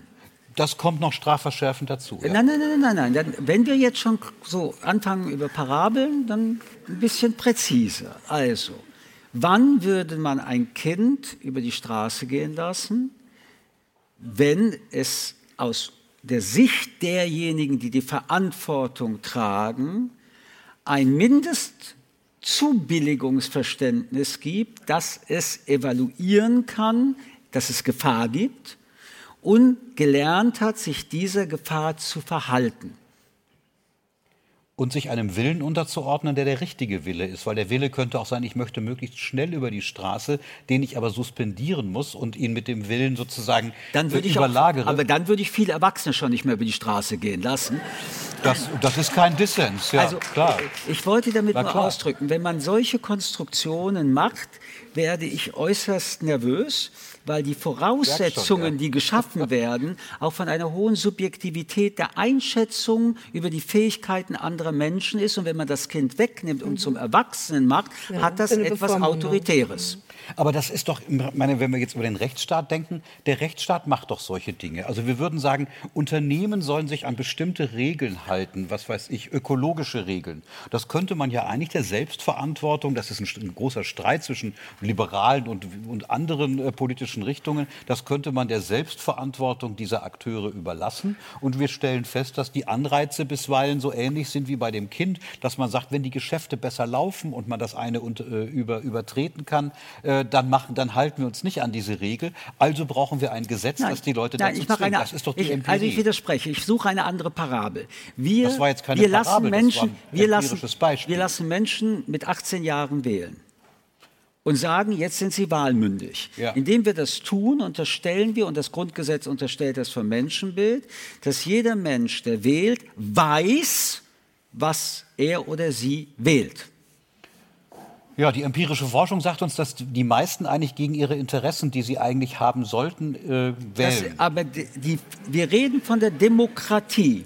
Die Demokratie sagt, jeder Mensch, wie dein Kind, das spazieren geht, hat mit 18 Jahren die Tools, um eine Wahlentscheidung umzusetzen. Ja. Interessanterweise haben wir das jahrzehntelang durchgehalten, obwohl die meisten Menschen noch nie ein Parteiprogramm gelesen haben. Aber als Menschen angefangen haben, die AfD zu wählen, haben wir von Protestwählern gesprochen und sie damit entmündigt. Mit Recht.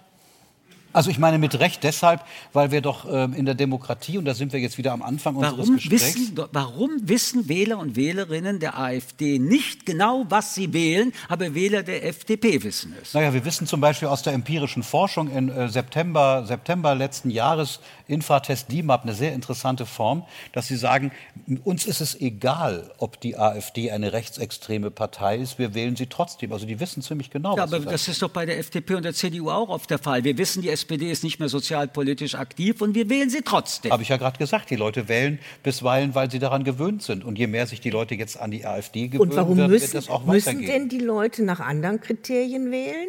Das ist doch gerade auch das in der Demokratie, dass ich nicht bei jedem, wenn ich wähle, alles über das Programm und was die machen und sonst wie wissen muss. Es geht über eine gewisse, sag mal, nur so eine Grundorientierung und es geht über Momentaufnahme von Persönlichkeit, Sympathie und anderen. Das ist nicht so her, wie man sich das vielleicht beim Wahlrecht vorstellt, weil es ist nun mal das höchste Recht, was ich eben in einer Demokratie habe, alle vier oder fünf Jahre.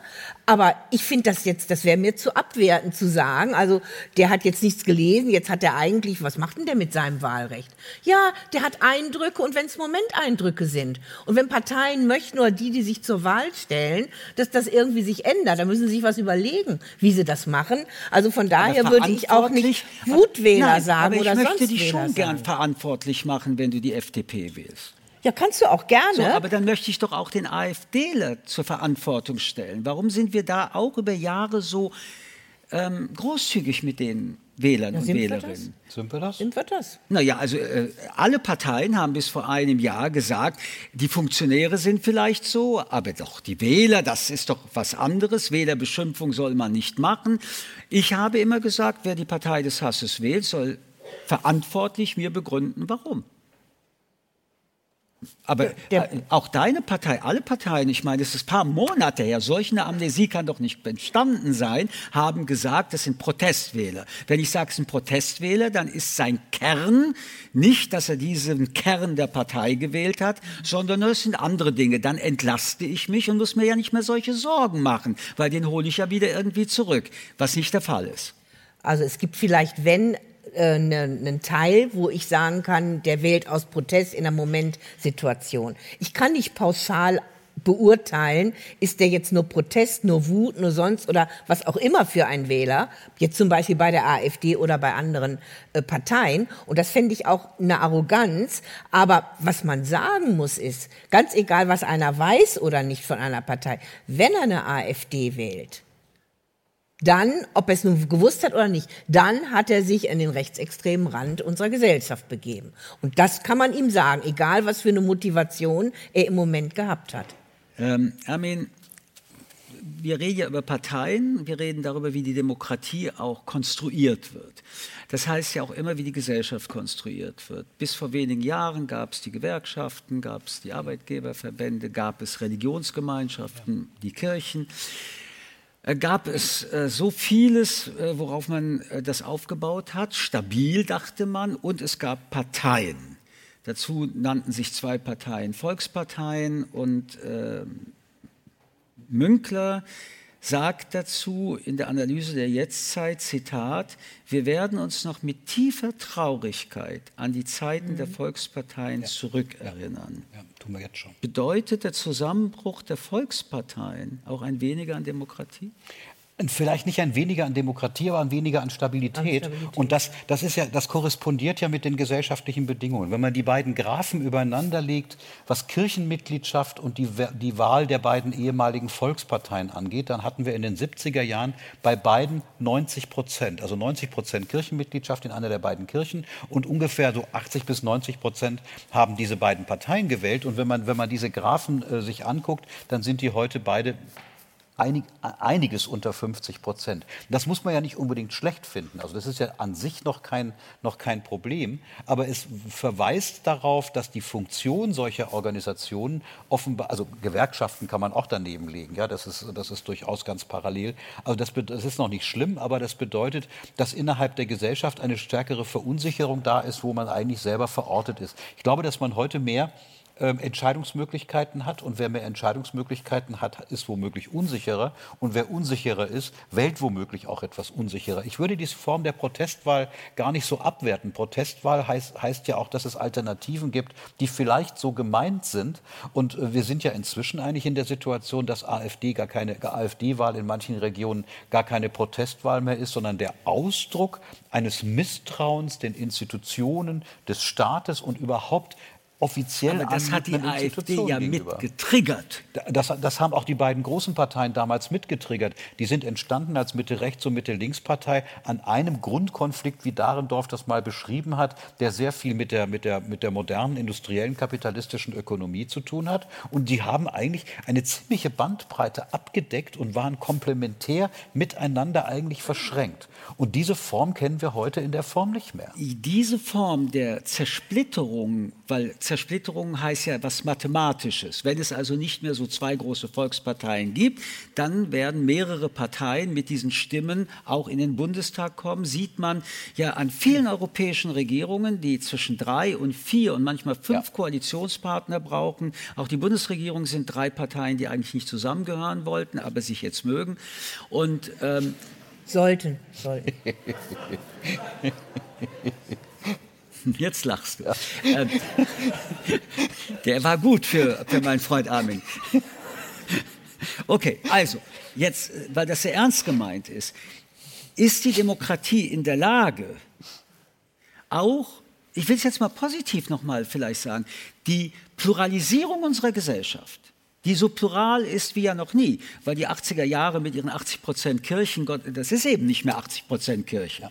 Das liegt daran, dass viele Menschen äh, in diesem Land sind, die Muslime sind, ein paar wenige sind Juden, viele sind übrigens auch Nichtgläubige, auch gerade aus dem Zusammenkommen mit der ehemaligen DDR. Also ähm, es ist ja schön, es ist sehr viel bunter, die Interessen sind nicht mehr uniformiert. Übrigens ist es auch unspießiger geworden, weil wir 90 Prozent zwischen Religion ja. und Staat ja. und all. Also eigentlich ist das ja ganz toll und trotzdem interessiert mich die Belastungsgrenze der Demokratie, wenn dann doch aufgrund von mathematischen Ursachen, und das kann uns ja passieren mit der AfD auch, vor allen Dingen, wenn sie die 30 Prozent erreichen, dann Koalitionen zustande kommen, die einfach keine gute Politik machen können, weil sie sich nicht einig sind, aber so tun müssen, als ob sie sich einig sind und damit im Extrem eigentlich für die nächste Wahl wieder den Boden vorausbringen, den sie brauchen, um noch mehr zu haben.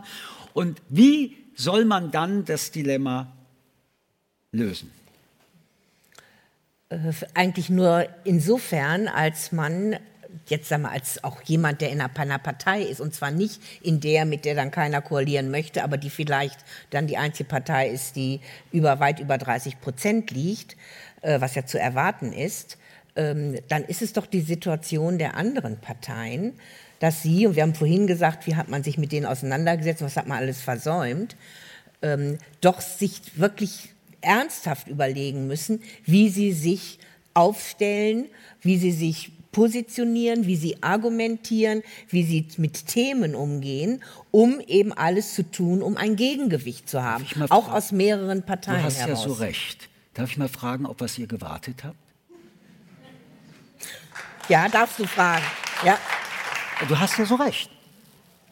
Ja, zu lange, natürlich. Das hätte man so ein Natürlich nehme ich jetzt mal ja. weg. Nein, ja, es ist, aber es ist zu. Ich will ja lernen. es ist, nicht zu spät, aber es ist sehr viel Zeit ist, vergangen. Aber Michael, wir, wir gehen ja tief. Wir versuchen es ja ernsthaft. Was ist passiert oder nicht passiert, dass wir alle vor dieser Aussage stehen, was wir hätten machen können, um mehr zu verhindern, und heute merken, wir haben jetzt nur noch wenige Wochen und Monate, wobei wir auch jetzt sagen können, in der Demokratie ist das eine Menge Zeit. Noch ist die Wahl nicht erledigt, aber die Strukturen sind tiefer. Ja. Darf ich das Dilemma noch schwieriger machen? Unbedingt. Alle Umfragen, und zwar fast allen Regionen in Deutschland, sagen erstaunlicherweise, wenn man die Leute nach ihrer Lebenszufriedenheit fragt, dass sie mit ihrem eigenen Leben vergleichsweise zufrieden sind, mit der allgemeinen Lage aber sehr unzufrieden. Das ist ja eine, eine, eine, geradezu schizophrene Auskunft. Und das ist wirklich stabiles Ergebnis. Was ja, was ja, was ja darauf verweist, dass womöglich der Anreiz, diese Fragen überhaupt sich zu stellen, für viele gar nicht da ist, weil sie mit ihrem eigenen Leben zufriedener sind als mit der allgemeinen Lage. Da müsste sich dann fragen, warum wird die allgemeine Lage eigentlich als so unzufrieden oder, oder, oder fehlerhaft ja, fahr mal Deutsche Bahn. Ja, das, das, wäre, das, wäre, das wäre eine Form. Ich glaube, dass, dass, dass solche Infrastrukturfragen ähm, tatsächlich nicht unterschätzt werden dürfen. Nach allen Umfragen, das will ich mal hier sagen, ja. ist die Frage, weil wir über Migration, Flucht, legale, illegale, ja. reguläre, ja, irreguläre nicht auf Nummer eins.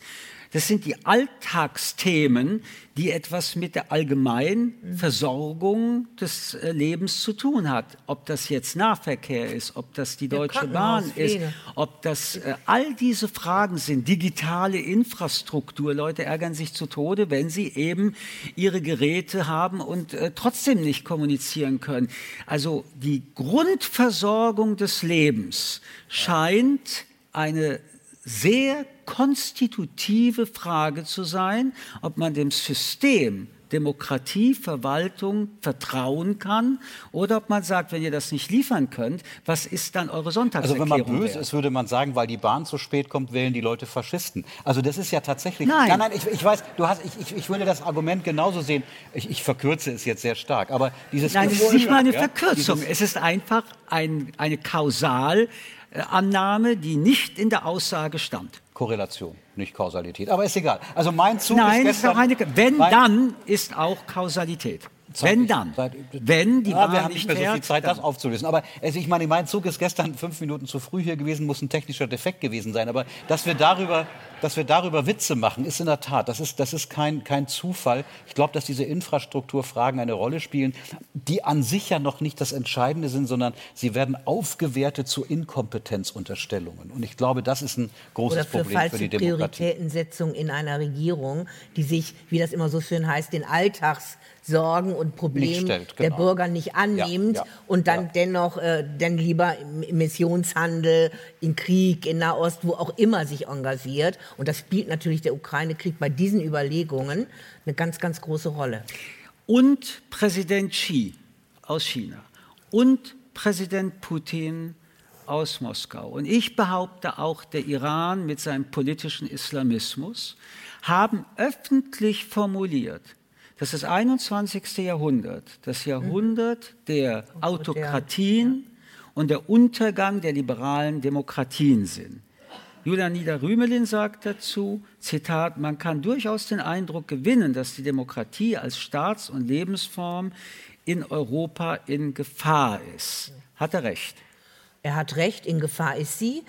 Ähm, Ich denke, in Europa haben wir es erlebt an einigen Staaten. Wir haben positiv erlebt vor kurzem in Polen, dass durch die Kraft äh, der Zivilgesellschaft es dort eben zu einer demokratischen Veränderung kam, einer Abwahl. Aber wir erleben Holland, wir erleben Frankreich möglicherweise, wir haben Italien. Ja, also leider sind ja auch, wenn man die ganzen Untersuchungen sieht, die Zahlen von der Demokratien deutlich zurückgegangen, zahlenmäßig. Aber es gibt dann auch wieder in Staaten natürlich, da entstehen Demokratien. Aber ich glaube insgesamt die Aussage auch mit Blick auf äh, die Vereinigten Staaten von Amerika im November diesen Jahres stimmt, dass Demokratien in, unter Druck und in Gefahr sind. Also unter Druck und Gefahr, das würde ich auch so sehen. Aber ich, bin, ich, will, ich will einen optimistischen Satz trotzdem sagen.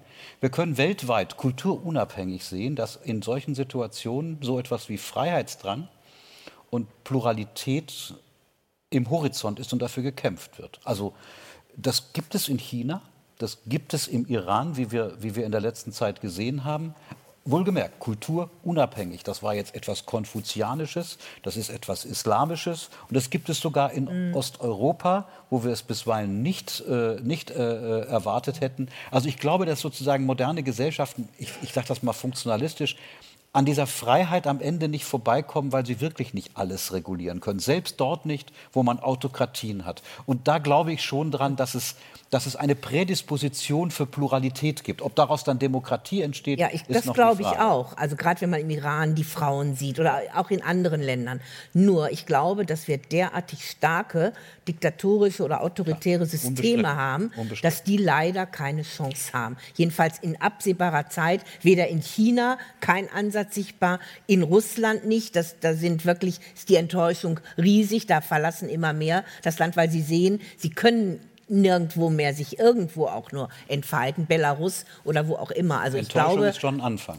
also ich, glaube, finde- dass das vorhanden ist. Der Drang, ja, aber er wird massiv unterdrückt. So, und ich und- sehe nicht, dass sich das Und ändert. auch da würde ich sagen, hat Deutschland eine real und keine ethische Politik, um die zu unterstützen, die für ihre eigene Freiheit kämpfen. Aber mich interessiert, wie weit betrifft denn deine Aussage die Bundesrepublik? Ähm, sind wirklich die Demokratiefeinde stark oder sind die Demokraten müde, verfettet, gelangweilt und schwach? Ja, beides. Also wir haben doch jetzt gerade das erlebt an diesem Wochenende. Sie sind stark. Es gibt, scheint also doch durchaus Aspirationen zu geben, manches zu verteidigen. Äh, auch wenn auf diesen Demonstrationen zum Teil Reden gehalten wurden, die nicht unbedingt freiheitlich waren. Das hat man, muss man leider Gottes auch zur, zur Kenntnis nehmen. Ähm, aber ähm, ähm, es ist schon so, dass es diese, diese Aspirationen gibt. Unsere Lebensform ist, glaube ich, immer noch sehr, sehr stark von einem starken Liberalismus geprägt. Auf der anderen Seite gibt es genau das, äh, wie du, wie du das mit den Vokabeln gesagt hast. Wir haben uns daran gewöhnt. Die Verfettung des Denkens ist sehr, sehr stark. Man glaubt eigentlich nicht daran, dass die Dinge in Gefahr sind. Sie sind in Gefahr. Und ähm, ja, es ist also unter anderem unsere Aufgabe, darauf hinzuweisen, ohne ähm, mit zu behaupten, dass es keine Chance mehr gibt, da rauszukommen. Ich würde tatsächlich immer noch sagen, also dass, dass dass diese Aspirationen wirklich überall da sind. Also man kann es nicht vollständig unterdrücken. Vielleicht, wenn man das funktionalistisch betrachtet, ist ja auch mhm. sozusagen ein Zeitalter der Autokratie davon abhängig, dass es etwas gibt, wogegen sich die Autokratie wehren muss, nämlich gegen Pluralität. Sonst bräuchte man keine Autokratie. Und äh, also so, so dialektisch muss man vielleicht dann schon denken, Autokratien müssen etwas unterdrücken. Und das ist die Freiheit. Trotzdem, wir behaupten ja rein mathematisch, 30 Prozent sind es mittlerweile. Wir waren mal bei sehr viel weniger und hatten Herzrasen. Jetzt haben wir sehr viel mehr. Ob unser Herzrasen dem mitgegangen ist, glaube ich nicht. Aber das würde ja theoretisch bedeuten, 70 Prozent sind im demokratischen Spektrum. Aber wo, oder andersrum, wenn, wenn man das so sagt, wir haben ja anscheinend doch in diesen 70 Prozent gleichgültige Demokraten. Also sie sind keine Antidemokraten. Nein, nein, aber sie sind, sie sind gleichgültige. Sie haben seit 20 Jahren in der Welt, in der wir sind, eine neoliberale Welt, eine Welt des Konsums, des Konsumierens, auch Demokratie konsumiert, haben dafür keinen Preis mehr bezahlt, haben übrigens auch vergessen, dass das äh, anstrengend Arbeit bedeutet, gucken sich das an. Einige nagen jetzt an, an diesem System, aber so richtig aktiv werden sie denn nicht. Und bei allem Respekt vor wirklich diesen beeindruckenden mhm. drei oder 400.000 Menschen, die demonstriert mhm. haben. Es fällt mir schwer, nach diesen strukturellen Jahren und Jahrzehnten jetzt zu sagen, das ist aus heutiger Sicht. In drei Monaten kann das anders analysiert werden. Der Ausgangspunkt für ein, was weiß ich, ein, ein Erblühen von demokratischer Leidenschaft. Mich interessiert aber, wie mobilisieren wir, denn das ist die Aufgabe letztendlich, finde ich noch konstruktiver als dauernd mit diesen AfD-Leuten sich rumzustreiten und zu lernen, irrational ist es argumentativ schwer zu beantworten. Wie mobilisieren wir die Menschen, die sagen, ja, ich will eine Demokratie und machen in Deutsch deutlich, ihr müsst euch engagieren? Also nicht, um damit anzufangen, mit der Apokalypse, jetzt ginge bald die Welt unter. Ich glaube, das mobilisiert nicht für ein demokratisches Engagement, sondern das führt zu Angst, sich zurückwenden und vielleicht zu einer gewissen Hektik. Ich denke natürlich nicht nur die Parteien. Ich glaube, Bürgerinnen und Bürger nehmen Anstöße von Parteien zum Engagement in dem Sinne nicht so an, nach dem Motto, ihr müsst ja, ihr wollt uns ja nur als Wählerinnen und Wähler gewinnen. Ich glaube wirklich, es muss ähm, aus, zum großen Teil aus der äh, Gesellschaft selbst kommen.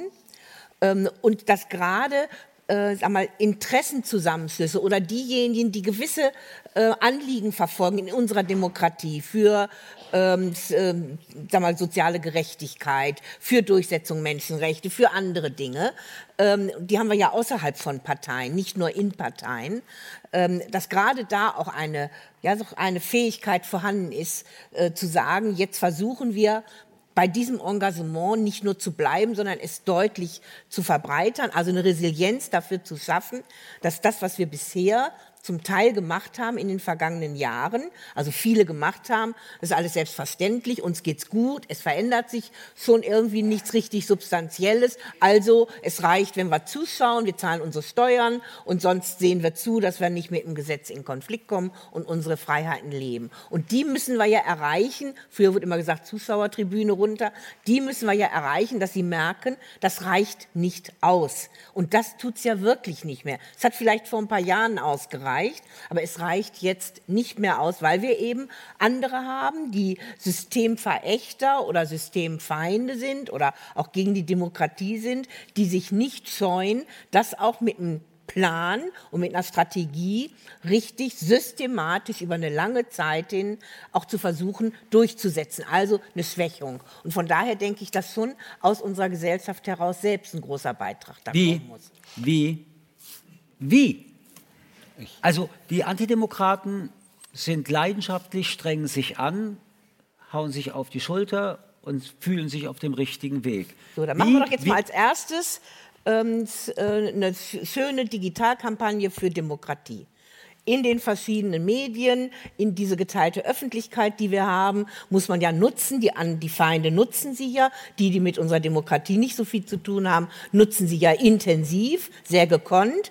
Ja, und dann setzen wir dagegen. Also wenn, wenn die Diagnose stimmt, dass die Leute mit, äh, sagen wir mal, mit Kompetenzunterstellungen Probleme haben, muss man, glaube ich, an der Kompetenz arbeiten.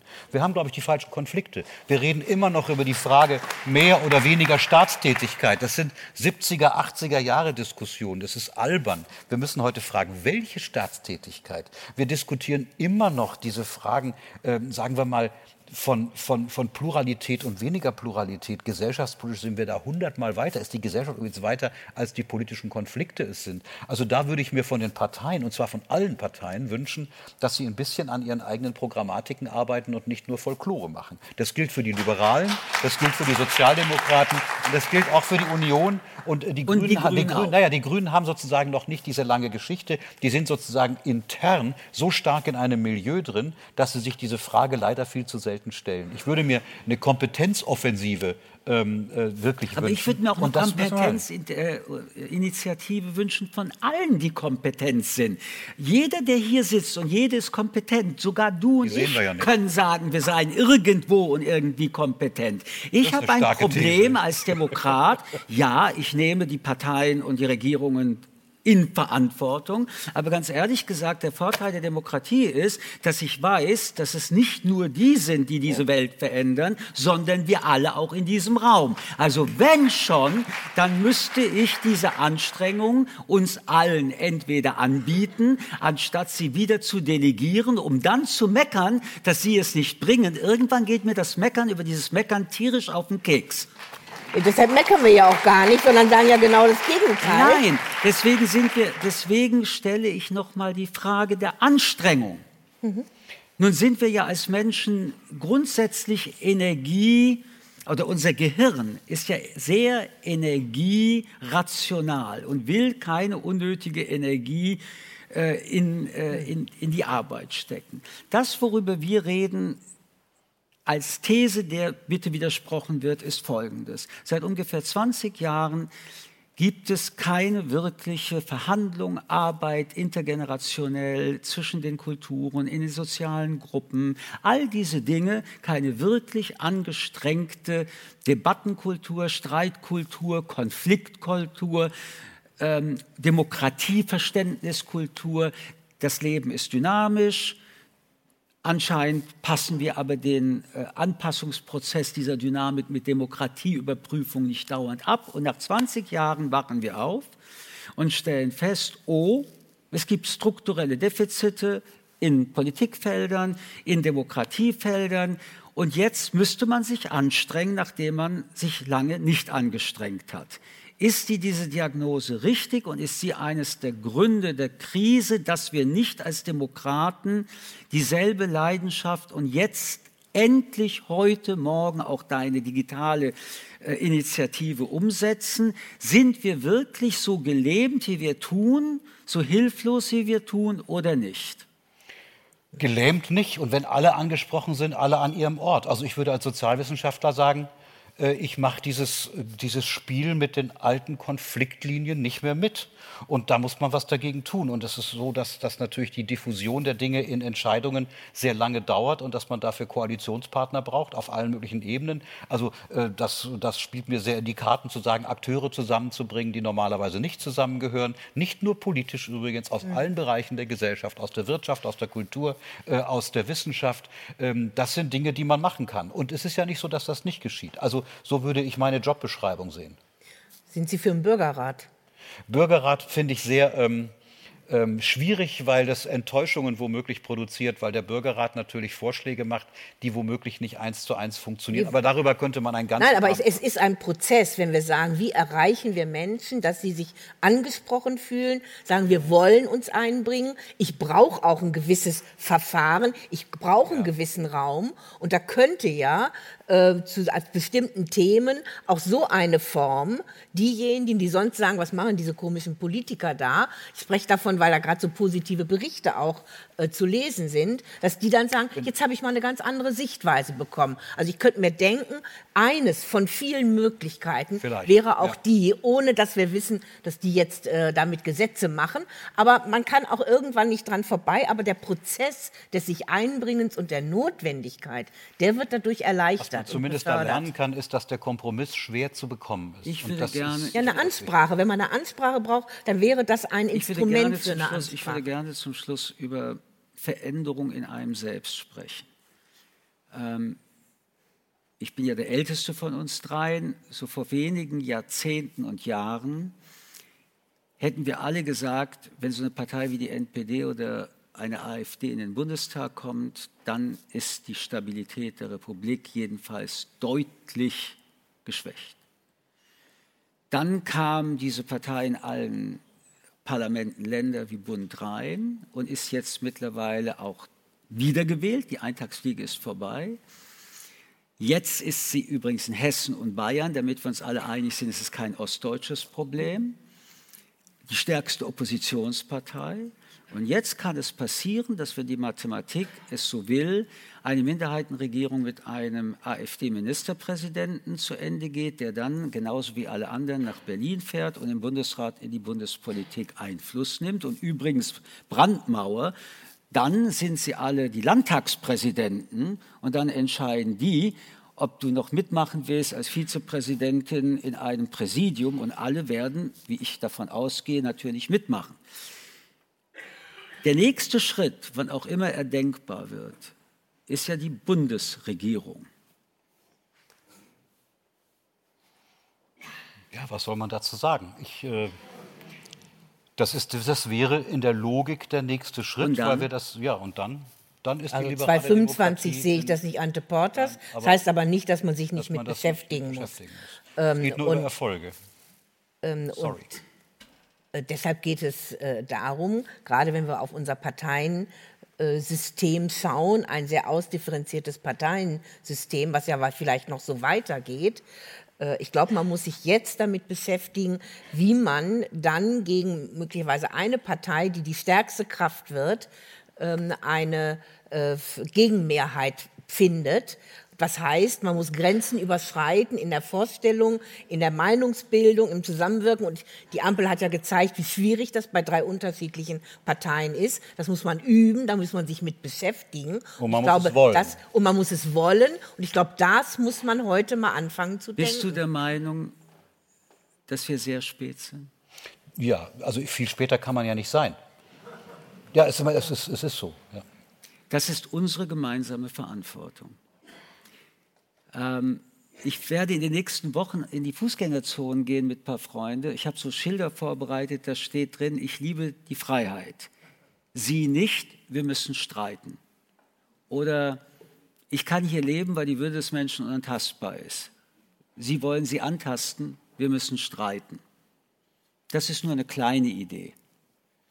Ich ähm, möchte auch für dieses Theater und für alles nicht erleben, dass eine Partei, die menschenverachtend ist und hasst, noch weiter erfolgreich ist. Ich weiß, das wird aber nur möglich sein, ähm, wenn wir unseren Arsch aufheben und was tun. Und wenn wir es nicht tun, sagen wir nicht, wir hätten es nicht gewollt.